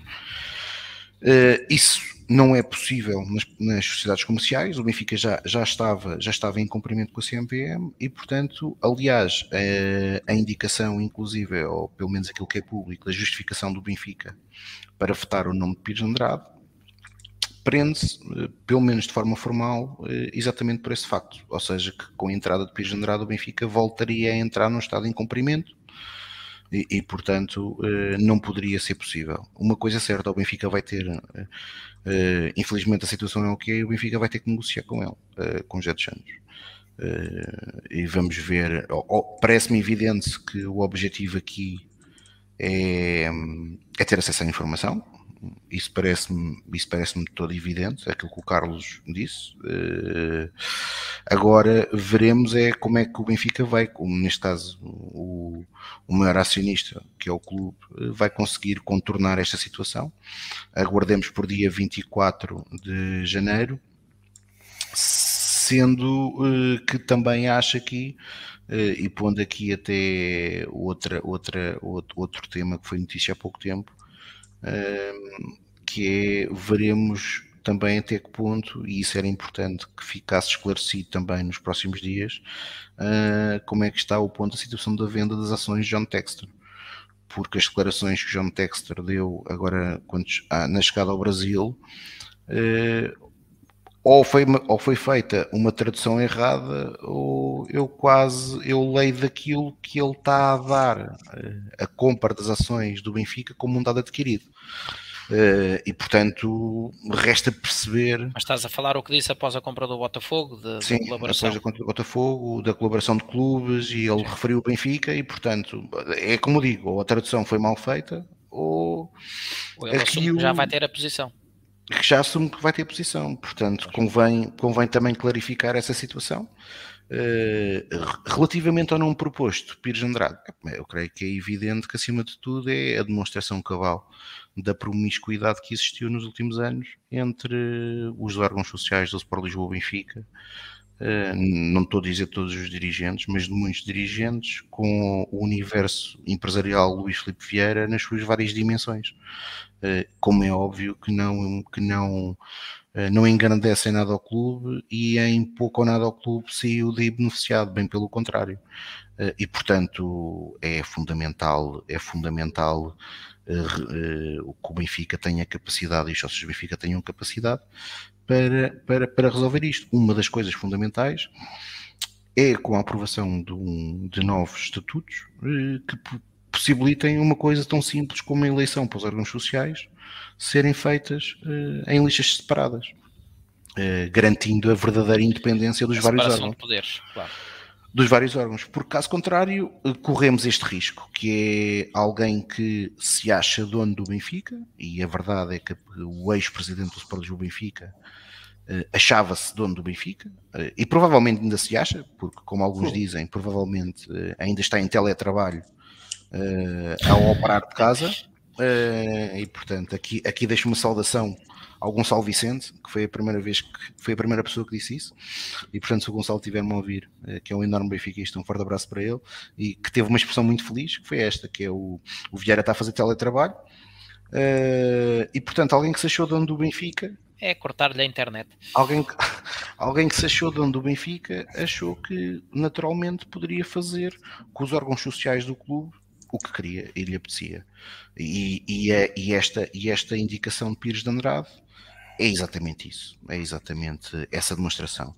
Aliás, já agora, e só para dar aqui uma nota final, o Benfica, o Benfica nos últimos anos, infelizmente, está mergulhado num caos institucional de tal forma que Pires de Andrade, em julho deste ano, em julho de 2021, foi o homem que prontificou-se a, querer ir contar os votos físicos ao fim de quase oito meses ou nove meses da eleição, e foi o homem que disse que o Benfica ia contratar uma empresa eh, internacional para fazer uma auditoria ao sistema eletrónico que o clube utiliza. Eh, estamos no dia 12 de janeiro eh, e isto, este comunicado ainda foi feito antes da detenção de Luís Filipe Vieira, ainda da auditoria ao sistema eletrónico dessa empresa super conceituada que o ia fazer, ainda não existem, não existe nada. Não, estamos em 103 de outubro e portanto em 200 e qualquer coisa de junho. Exatamente, portanto, é, são estas, são estas coisas, são estas coisas curiosas que têm acontecido no universo do Sport Lisboa Benfica, infelizmente para nós enquanto benfiquistas, com pouca piada, porque, como em tudo na vida, o caos institucional leva também ao caos desportivo, infelizmente. Ora, uh, caos desportivo também se pode referir, podemos referir-nos dessa forma às modalidades do clube atuais. Isto indo de encontro um, ao balanço que costumamos fazer e agora com este dado, com este novo dado que foi uh, também revelado pelas escutas, lá está, de que uh, o Benfica, neste caso o ex-presidente Luís Filipe Vieira, queria fazer um pacto com o Sporting por forma a baixar uh, os orçamentos, tendo em conta os valores praticados pela direção anterior do Sporting e que terão levado à inflação então de ordenados e orçamentos das modalidades nos chamados grandes. Pode-se falar em caos também desportivo aqui? Sim. É, quer dizer, há um caos desportivo quando, quando não existe uh, uma verdadeira gestão desportiva e um planeamento para ter sucesso. Com duas honrosas exceções, que é o, que é o voleibol e o atletismo. Uh, e o Benfica, atenção, e eu faço. E o projeto essa... olímpico, né? Também. Sim, mas o projeto olímpico está muito, está muito associado ao atletismo, Sim. com a professora Ana Oliveira. E também, diga-se passagem, o Benfica aí, essencialmente, além dos meios logísticos, que é verdade que também ajuda, é a capacidade financeira que dá, porque o Benfica não forma, o Benfica não formou o Fernando Pimenta, não é? O Benfica dá é, é financeiramente condições para que o Fernando Pimenta possa competir ao mais alto nível, mas basicamente o Benfica não tem, não meteu o Fernando Pimenta ali a treinar no, no Tejo, pelo menos que eu saiba. Uh, a, a, tentar, a, tentar, ser mais rápido que os catamarãs. Uh, portanto, o Benfica tem, tem, tem, tem demonstrado na última década um desnorte muito grande nos seus projetos esportivos e aqui até uh, algo que foi bem feito uh, durante a primeira década do, século, do, do, início deste século, em que o Benfica fez um esforço, e saúdo isso, e, e saudei muitas vezes as direções de Luís Filipe Vieira, de recuperar o ecletismo e o espírito vencedor das, das modalidades, eh, e portanto eu, eu, não, eu, não, eu, não, eu não tenho memória curta, eu sei que o Benfica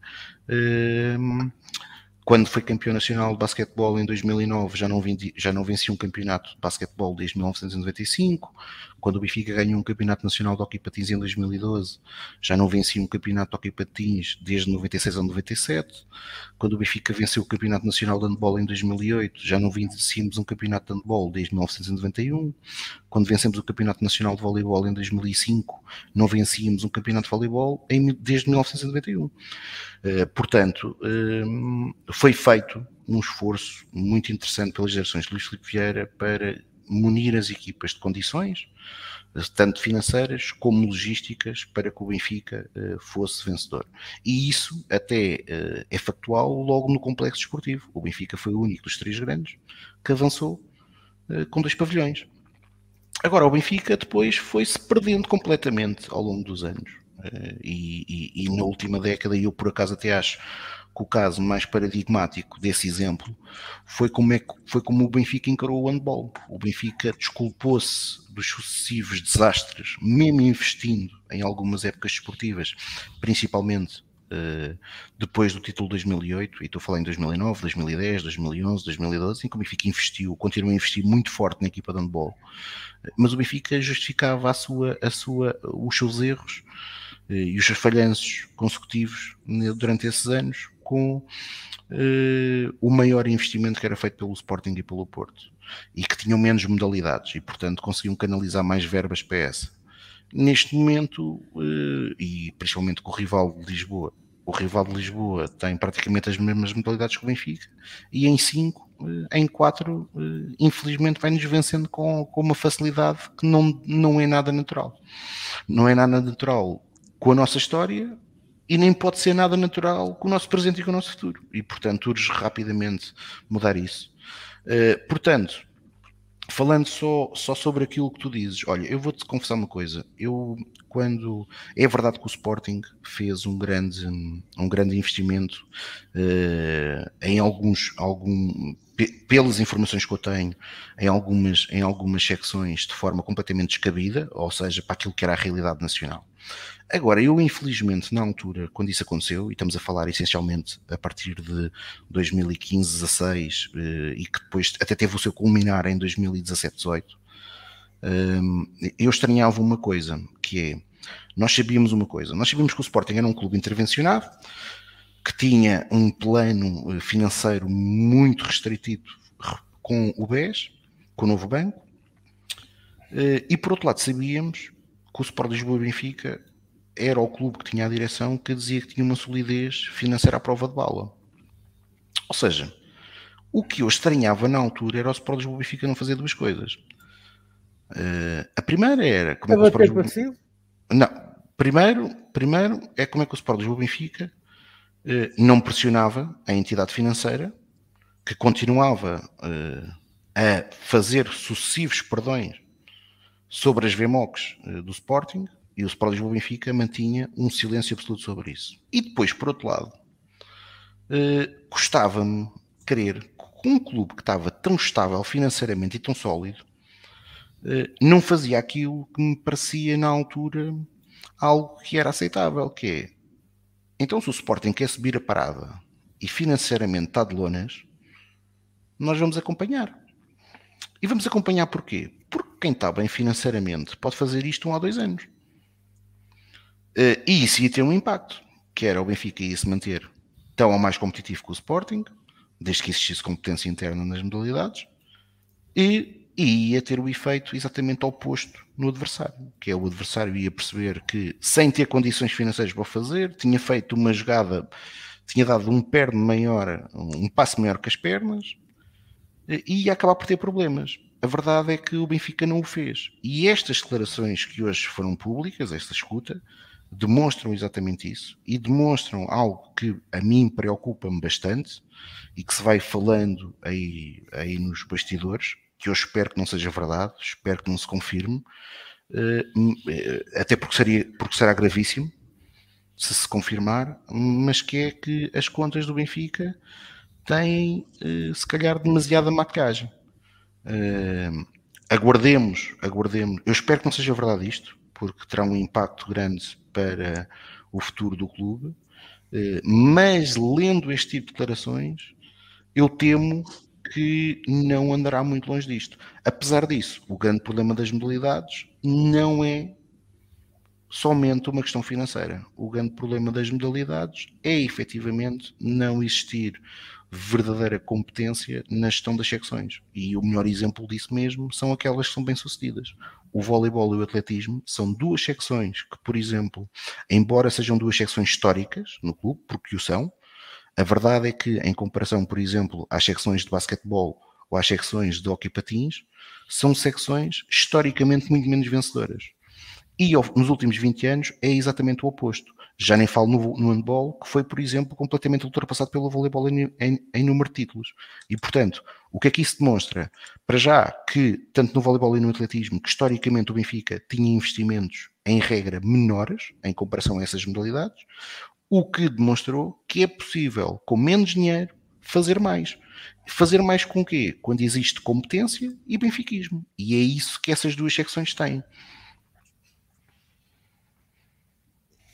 Ora, uh, Pedro, como é que tu vês esta situação?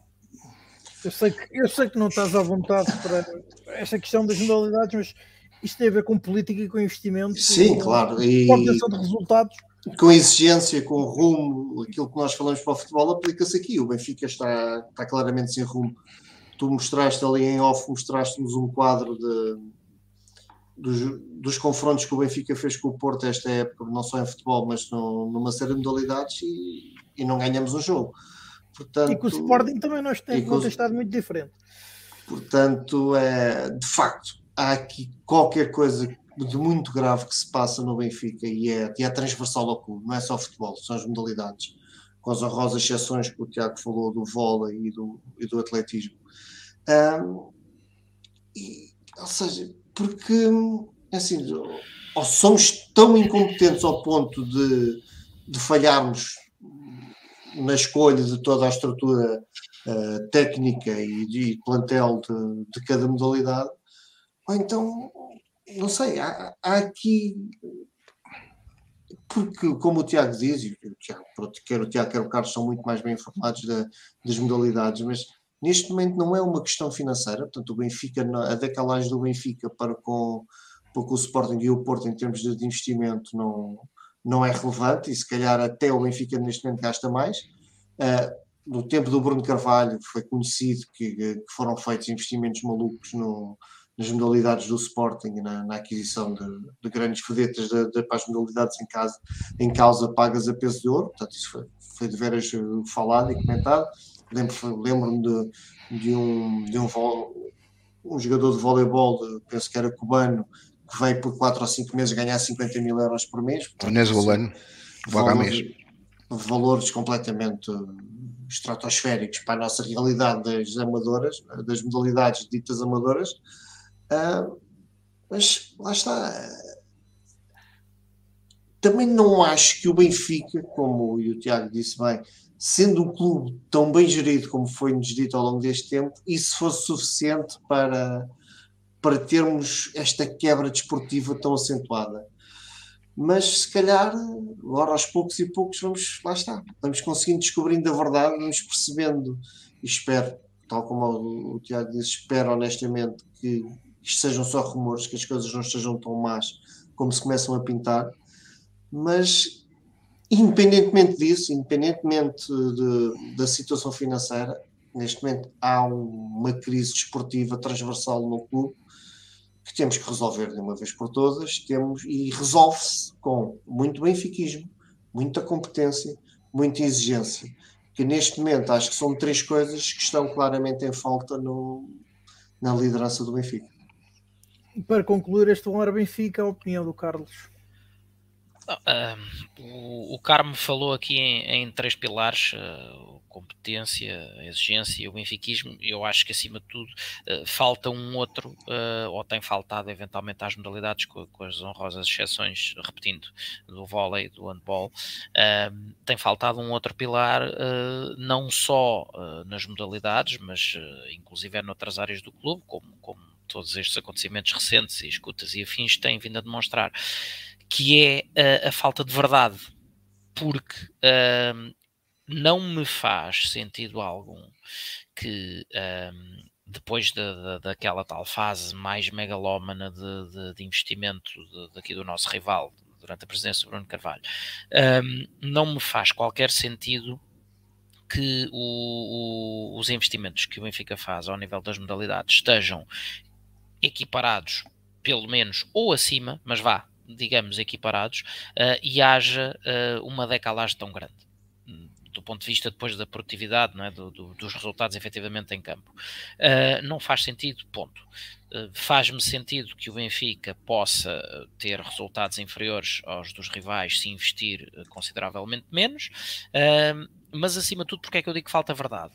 Porque a fazer fé em todo este enorme potencial de maquilhagem brutal que tem havido nas contas de, das modalidades e mantenho sempre de fora, lá está, as honrosas exceções do, do atletismo e do, e do vôlei. Um, a conclusão para mim é muito fácil. É, é preciso trazer verdade às modalidades e à mensagem que se passa aos benfiquistas. Ao contrário do que muita gente eventualmente possa pensar, um, se o Benfica fizer anos zero nem várias modalidades, mas devidamente explicados às pessoas, que em função da política financeira, o que seja, é necessário fazer um ano zero nesta ou naquela modalidade. uh, para depois então começar a acabar a fazer o corte com as gorduras excessivas e depois fazer um, então, um processo estruturado, começado da base, começado do zero. Um, não me parece, muito sinceramente, que os benfiquistas não aceitem. Agora, o que custa aceitar é este, estes anos sucessivos de, de investimentos. Aqui há, aqui há uns dias li um artigo que versava uh, sobre, sobre as modalidades, uh, mas com alguma incidência no, no futsal. E, e, isto até a título de eu ter aqui mencionado há, há uns programas que, por exemplo, no, no, na posição concretamente de pivô, desde César Paulo e depois um tempinho de Elisandro, nunca mais tivemos um, um fixo, um pivô a sério, de, daqueles de nível internacional. Um, e, e esse artigo falava nos erros de casting que se têm cometido com a contratação de, de jogadores com, com ordenados principescos, uh, com um Robinho que já foi um verdadeiro gênio, mas que a idade não perdoa e está a começar a chegar ao fim, com a contratação, como se fez agora, de Rómulo, que uh, tem um grande historial, um grande cartel, mas que fisicamente também já não está propriamente no, numa fase em que possa render. E, e, e, como este, há paralelo em contratações que se fazem uh, para, para, outras, para outras modalidades Houve uma altura, uh, por exemplo, no basquete, em que se contrataram uh, americanos em completamente em, em, em, fim de vida uh, em Não foi no basquete, não foi no basquete, foi no handball. No ah, handball o Benfica, o Benfica fazia, chegou a fazer isso, ou seja, contra todos os três gajos que estavam lesionados ou que tinham o último que aconteceu isso, que saiu este ano, que foi o, o o, o Niocas, que eram, foi campeão do mundo pela seleção francesa, mas teve um ano e meio sem jogar e o Benfica decidiu que ia tentar recuperar o atleta e nada. E, e, são, e são casos destes que sucessivamente vêm afundando uh, em, em, ordena, em ordenados, perdão, em orçamentos enormes para aquilo que é a realidade das modalidades, que sejamos realistas, é, acaba por ser, direto ou indiretamente, o futebol a, a, a ser a, a mola impulsionadora também do ponto de vista financeiro do clube. É? Porque uh, mesmo a cotização das modalidades não reúne os fundos necessários à, à manutenção de, de, de, do ecletismo do Benfica, portanto, com, com, toda, com toda a panóplia de modalidades que temos. Um, e, portanto, há uma série de situações não sustentáveis um, que persistem, que trazem encargos financeiros e que não trazem retorno. E, portanto, o que falta trazer ao Benfica nas modalidades é um projeto, uh, ir, ir a cada uma das modalidades, excetuando mais uma vez vôlei e atletismo, porque essas estão bem e recomendam-se, um, e ter a coragem e a verdade de limpar tudo o que está a mais. E se for preciso fazer ano zero em quatro modalidades ao mesmo tempo num ano, fazê-lo. Mas uh, acabar com esta aparente maquilhagem na, na, nas contas que agora esta, esta, estas tentativas de pactos e, e, e as escutas parecem querer revelar. Um, e em segundo lugar, não me faz qualquer sentido que uh, o Benfica tenha que fazer um pacto com um dos seus rivais diretos uh, para uh, conseguir impor tetos salariais, etc, etc. o Benfica se quer ser fiel à sua grandeza, à sua história e ser, e ser um clube líder, uh, tem que o ser também ao nível das ideias e não tem que ter um, vergonha ou receio uh, de liderar também nas medidas disruptivas. E portanto, se o Benfica acha que as modalidades chegaram a um patamar que um, estão descontroladas em termos, de, em termos orçamentais. Não tem que chegar a pacto nenhum com o Sporting, ou com o Porto, ou com qualquer outro rival. Tem que chegar, mais uma vez, trazer verdade aos seus sócios e dizer, meus amigos, devido ao que foram as opções estratégicas, certas ou erradas, dos últimos anos, o patamar, o, o, o, o panorama é este, o contexto é este, chegou-se a limiares insustentáveis e, portanto, vamos ter que cortar isto isto e isto, de forma a conseguir readquirir a sustentabilidade de um projeto e queremos começá-lo com estas linhas diretrizes para então construir da base um produto ganhador sem aquelas, sem excesso de gorduras e sem aquelas contratações completamente descabidas. É isto que é preciso fazer. E se houver coragem e verdade e frontalidade por parte dos dirigentes de o fazer, não creio que não seja bem aceite por parte da massa adepta, da massa associativa. Agora, uh, o obscurantismo que se tem visto é que não, não aproveita a ninguém e depois não se tem nenhuma coisa nem outra. Não se tem nem a estabilidade financeira do, do que resulta de, de investimentos controlados de, de, de, setores do clube e de modalidades em concreto que sabemos que não são rentáveis, nem temos a satisfação do retorno desportivo, porque é, é tentar, tentar corrigir um erro com outro erro. E portanto, eh, há muitos casos em que duas negativas não fazem uma positiva. Não? É? Eu só queria dar uma nota naquilo que tu disseste.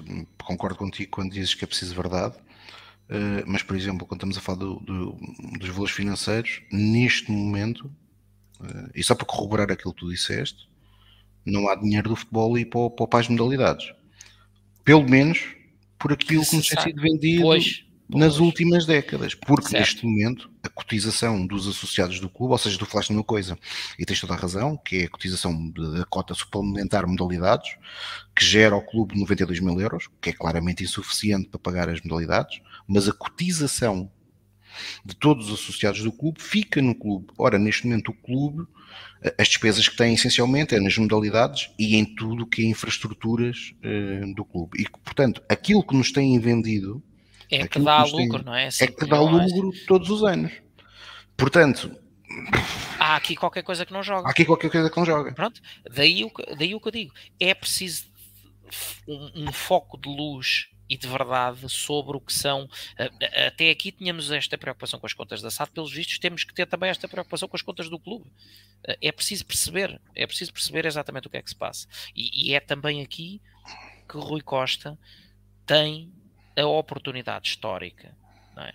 de, de, começar a cumprir aquilo que, que afirmou uh, e que é transversal, a, chamemos assim, ao universo Benfica, à Benfica SAD, à Benfica Clube, e, e pôr o Benfica a ser falado pelos bons motivos. E nem sempre, nem, ou, ou na maior parte das vezes, se devidamente sustentado, um passo atrás significa ganhar balanço para dar 3 ou 4 ou 5 passos à frente. É preciso é ter coragem oh, de Carlos, tomar. Carlos, eu há pouco, desculpa, tá, quero que estavas a acabar, mas tu estás a falar de dar um passo atrás, eu há pouco também elogiei aquilo que nas próprias direções de Luís Filipe Vieira foi feito. Eu recordo-me, por exemplo, quando Alexander Donner foi o último treinador campeão Sim. nacional de handball pelo Benfica, handball. foi contratado. Donner assinou um projeto, se eu não estou equivocado, há 4 anos. E o Benfica, na altura, o objetivo era daqui a 4 anos vamos ser campeões de handball. E fomos campeões um ano antes. Mas quer dizer, foi algo que foi projetado com cabeça, tronco e membros. É isso, uh, e, um e fomos campeões. que se divulga e o que se pretende é isto assim, com estas etapas. Vão correr todas exatamente como estão no plano? Não vão. Claro que não temos Faz parte. que ter consciência disso. Faz parte quando se fazem vários planos de não acertarem todos. Mas uh, aos benfiquistas, quando há um caminho, quando há um rumo, há um plano traçado, há a tolerância de perceber que não se vai acertar em todos, mas que há um rumo. O, agora, a navegação à vista, que é como, como no futebol profissional, ora se investe na, eh, em contratações megalómanas que, façam ou não façam sentido, ora vai tudo embora e aposta-se na formação e metem-se 11 minutos ao mesmo tempo, é isto que não faz sentido.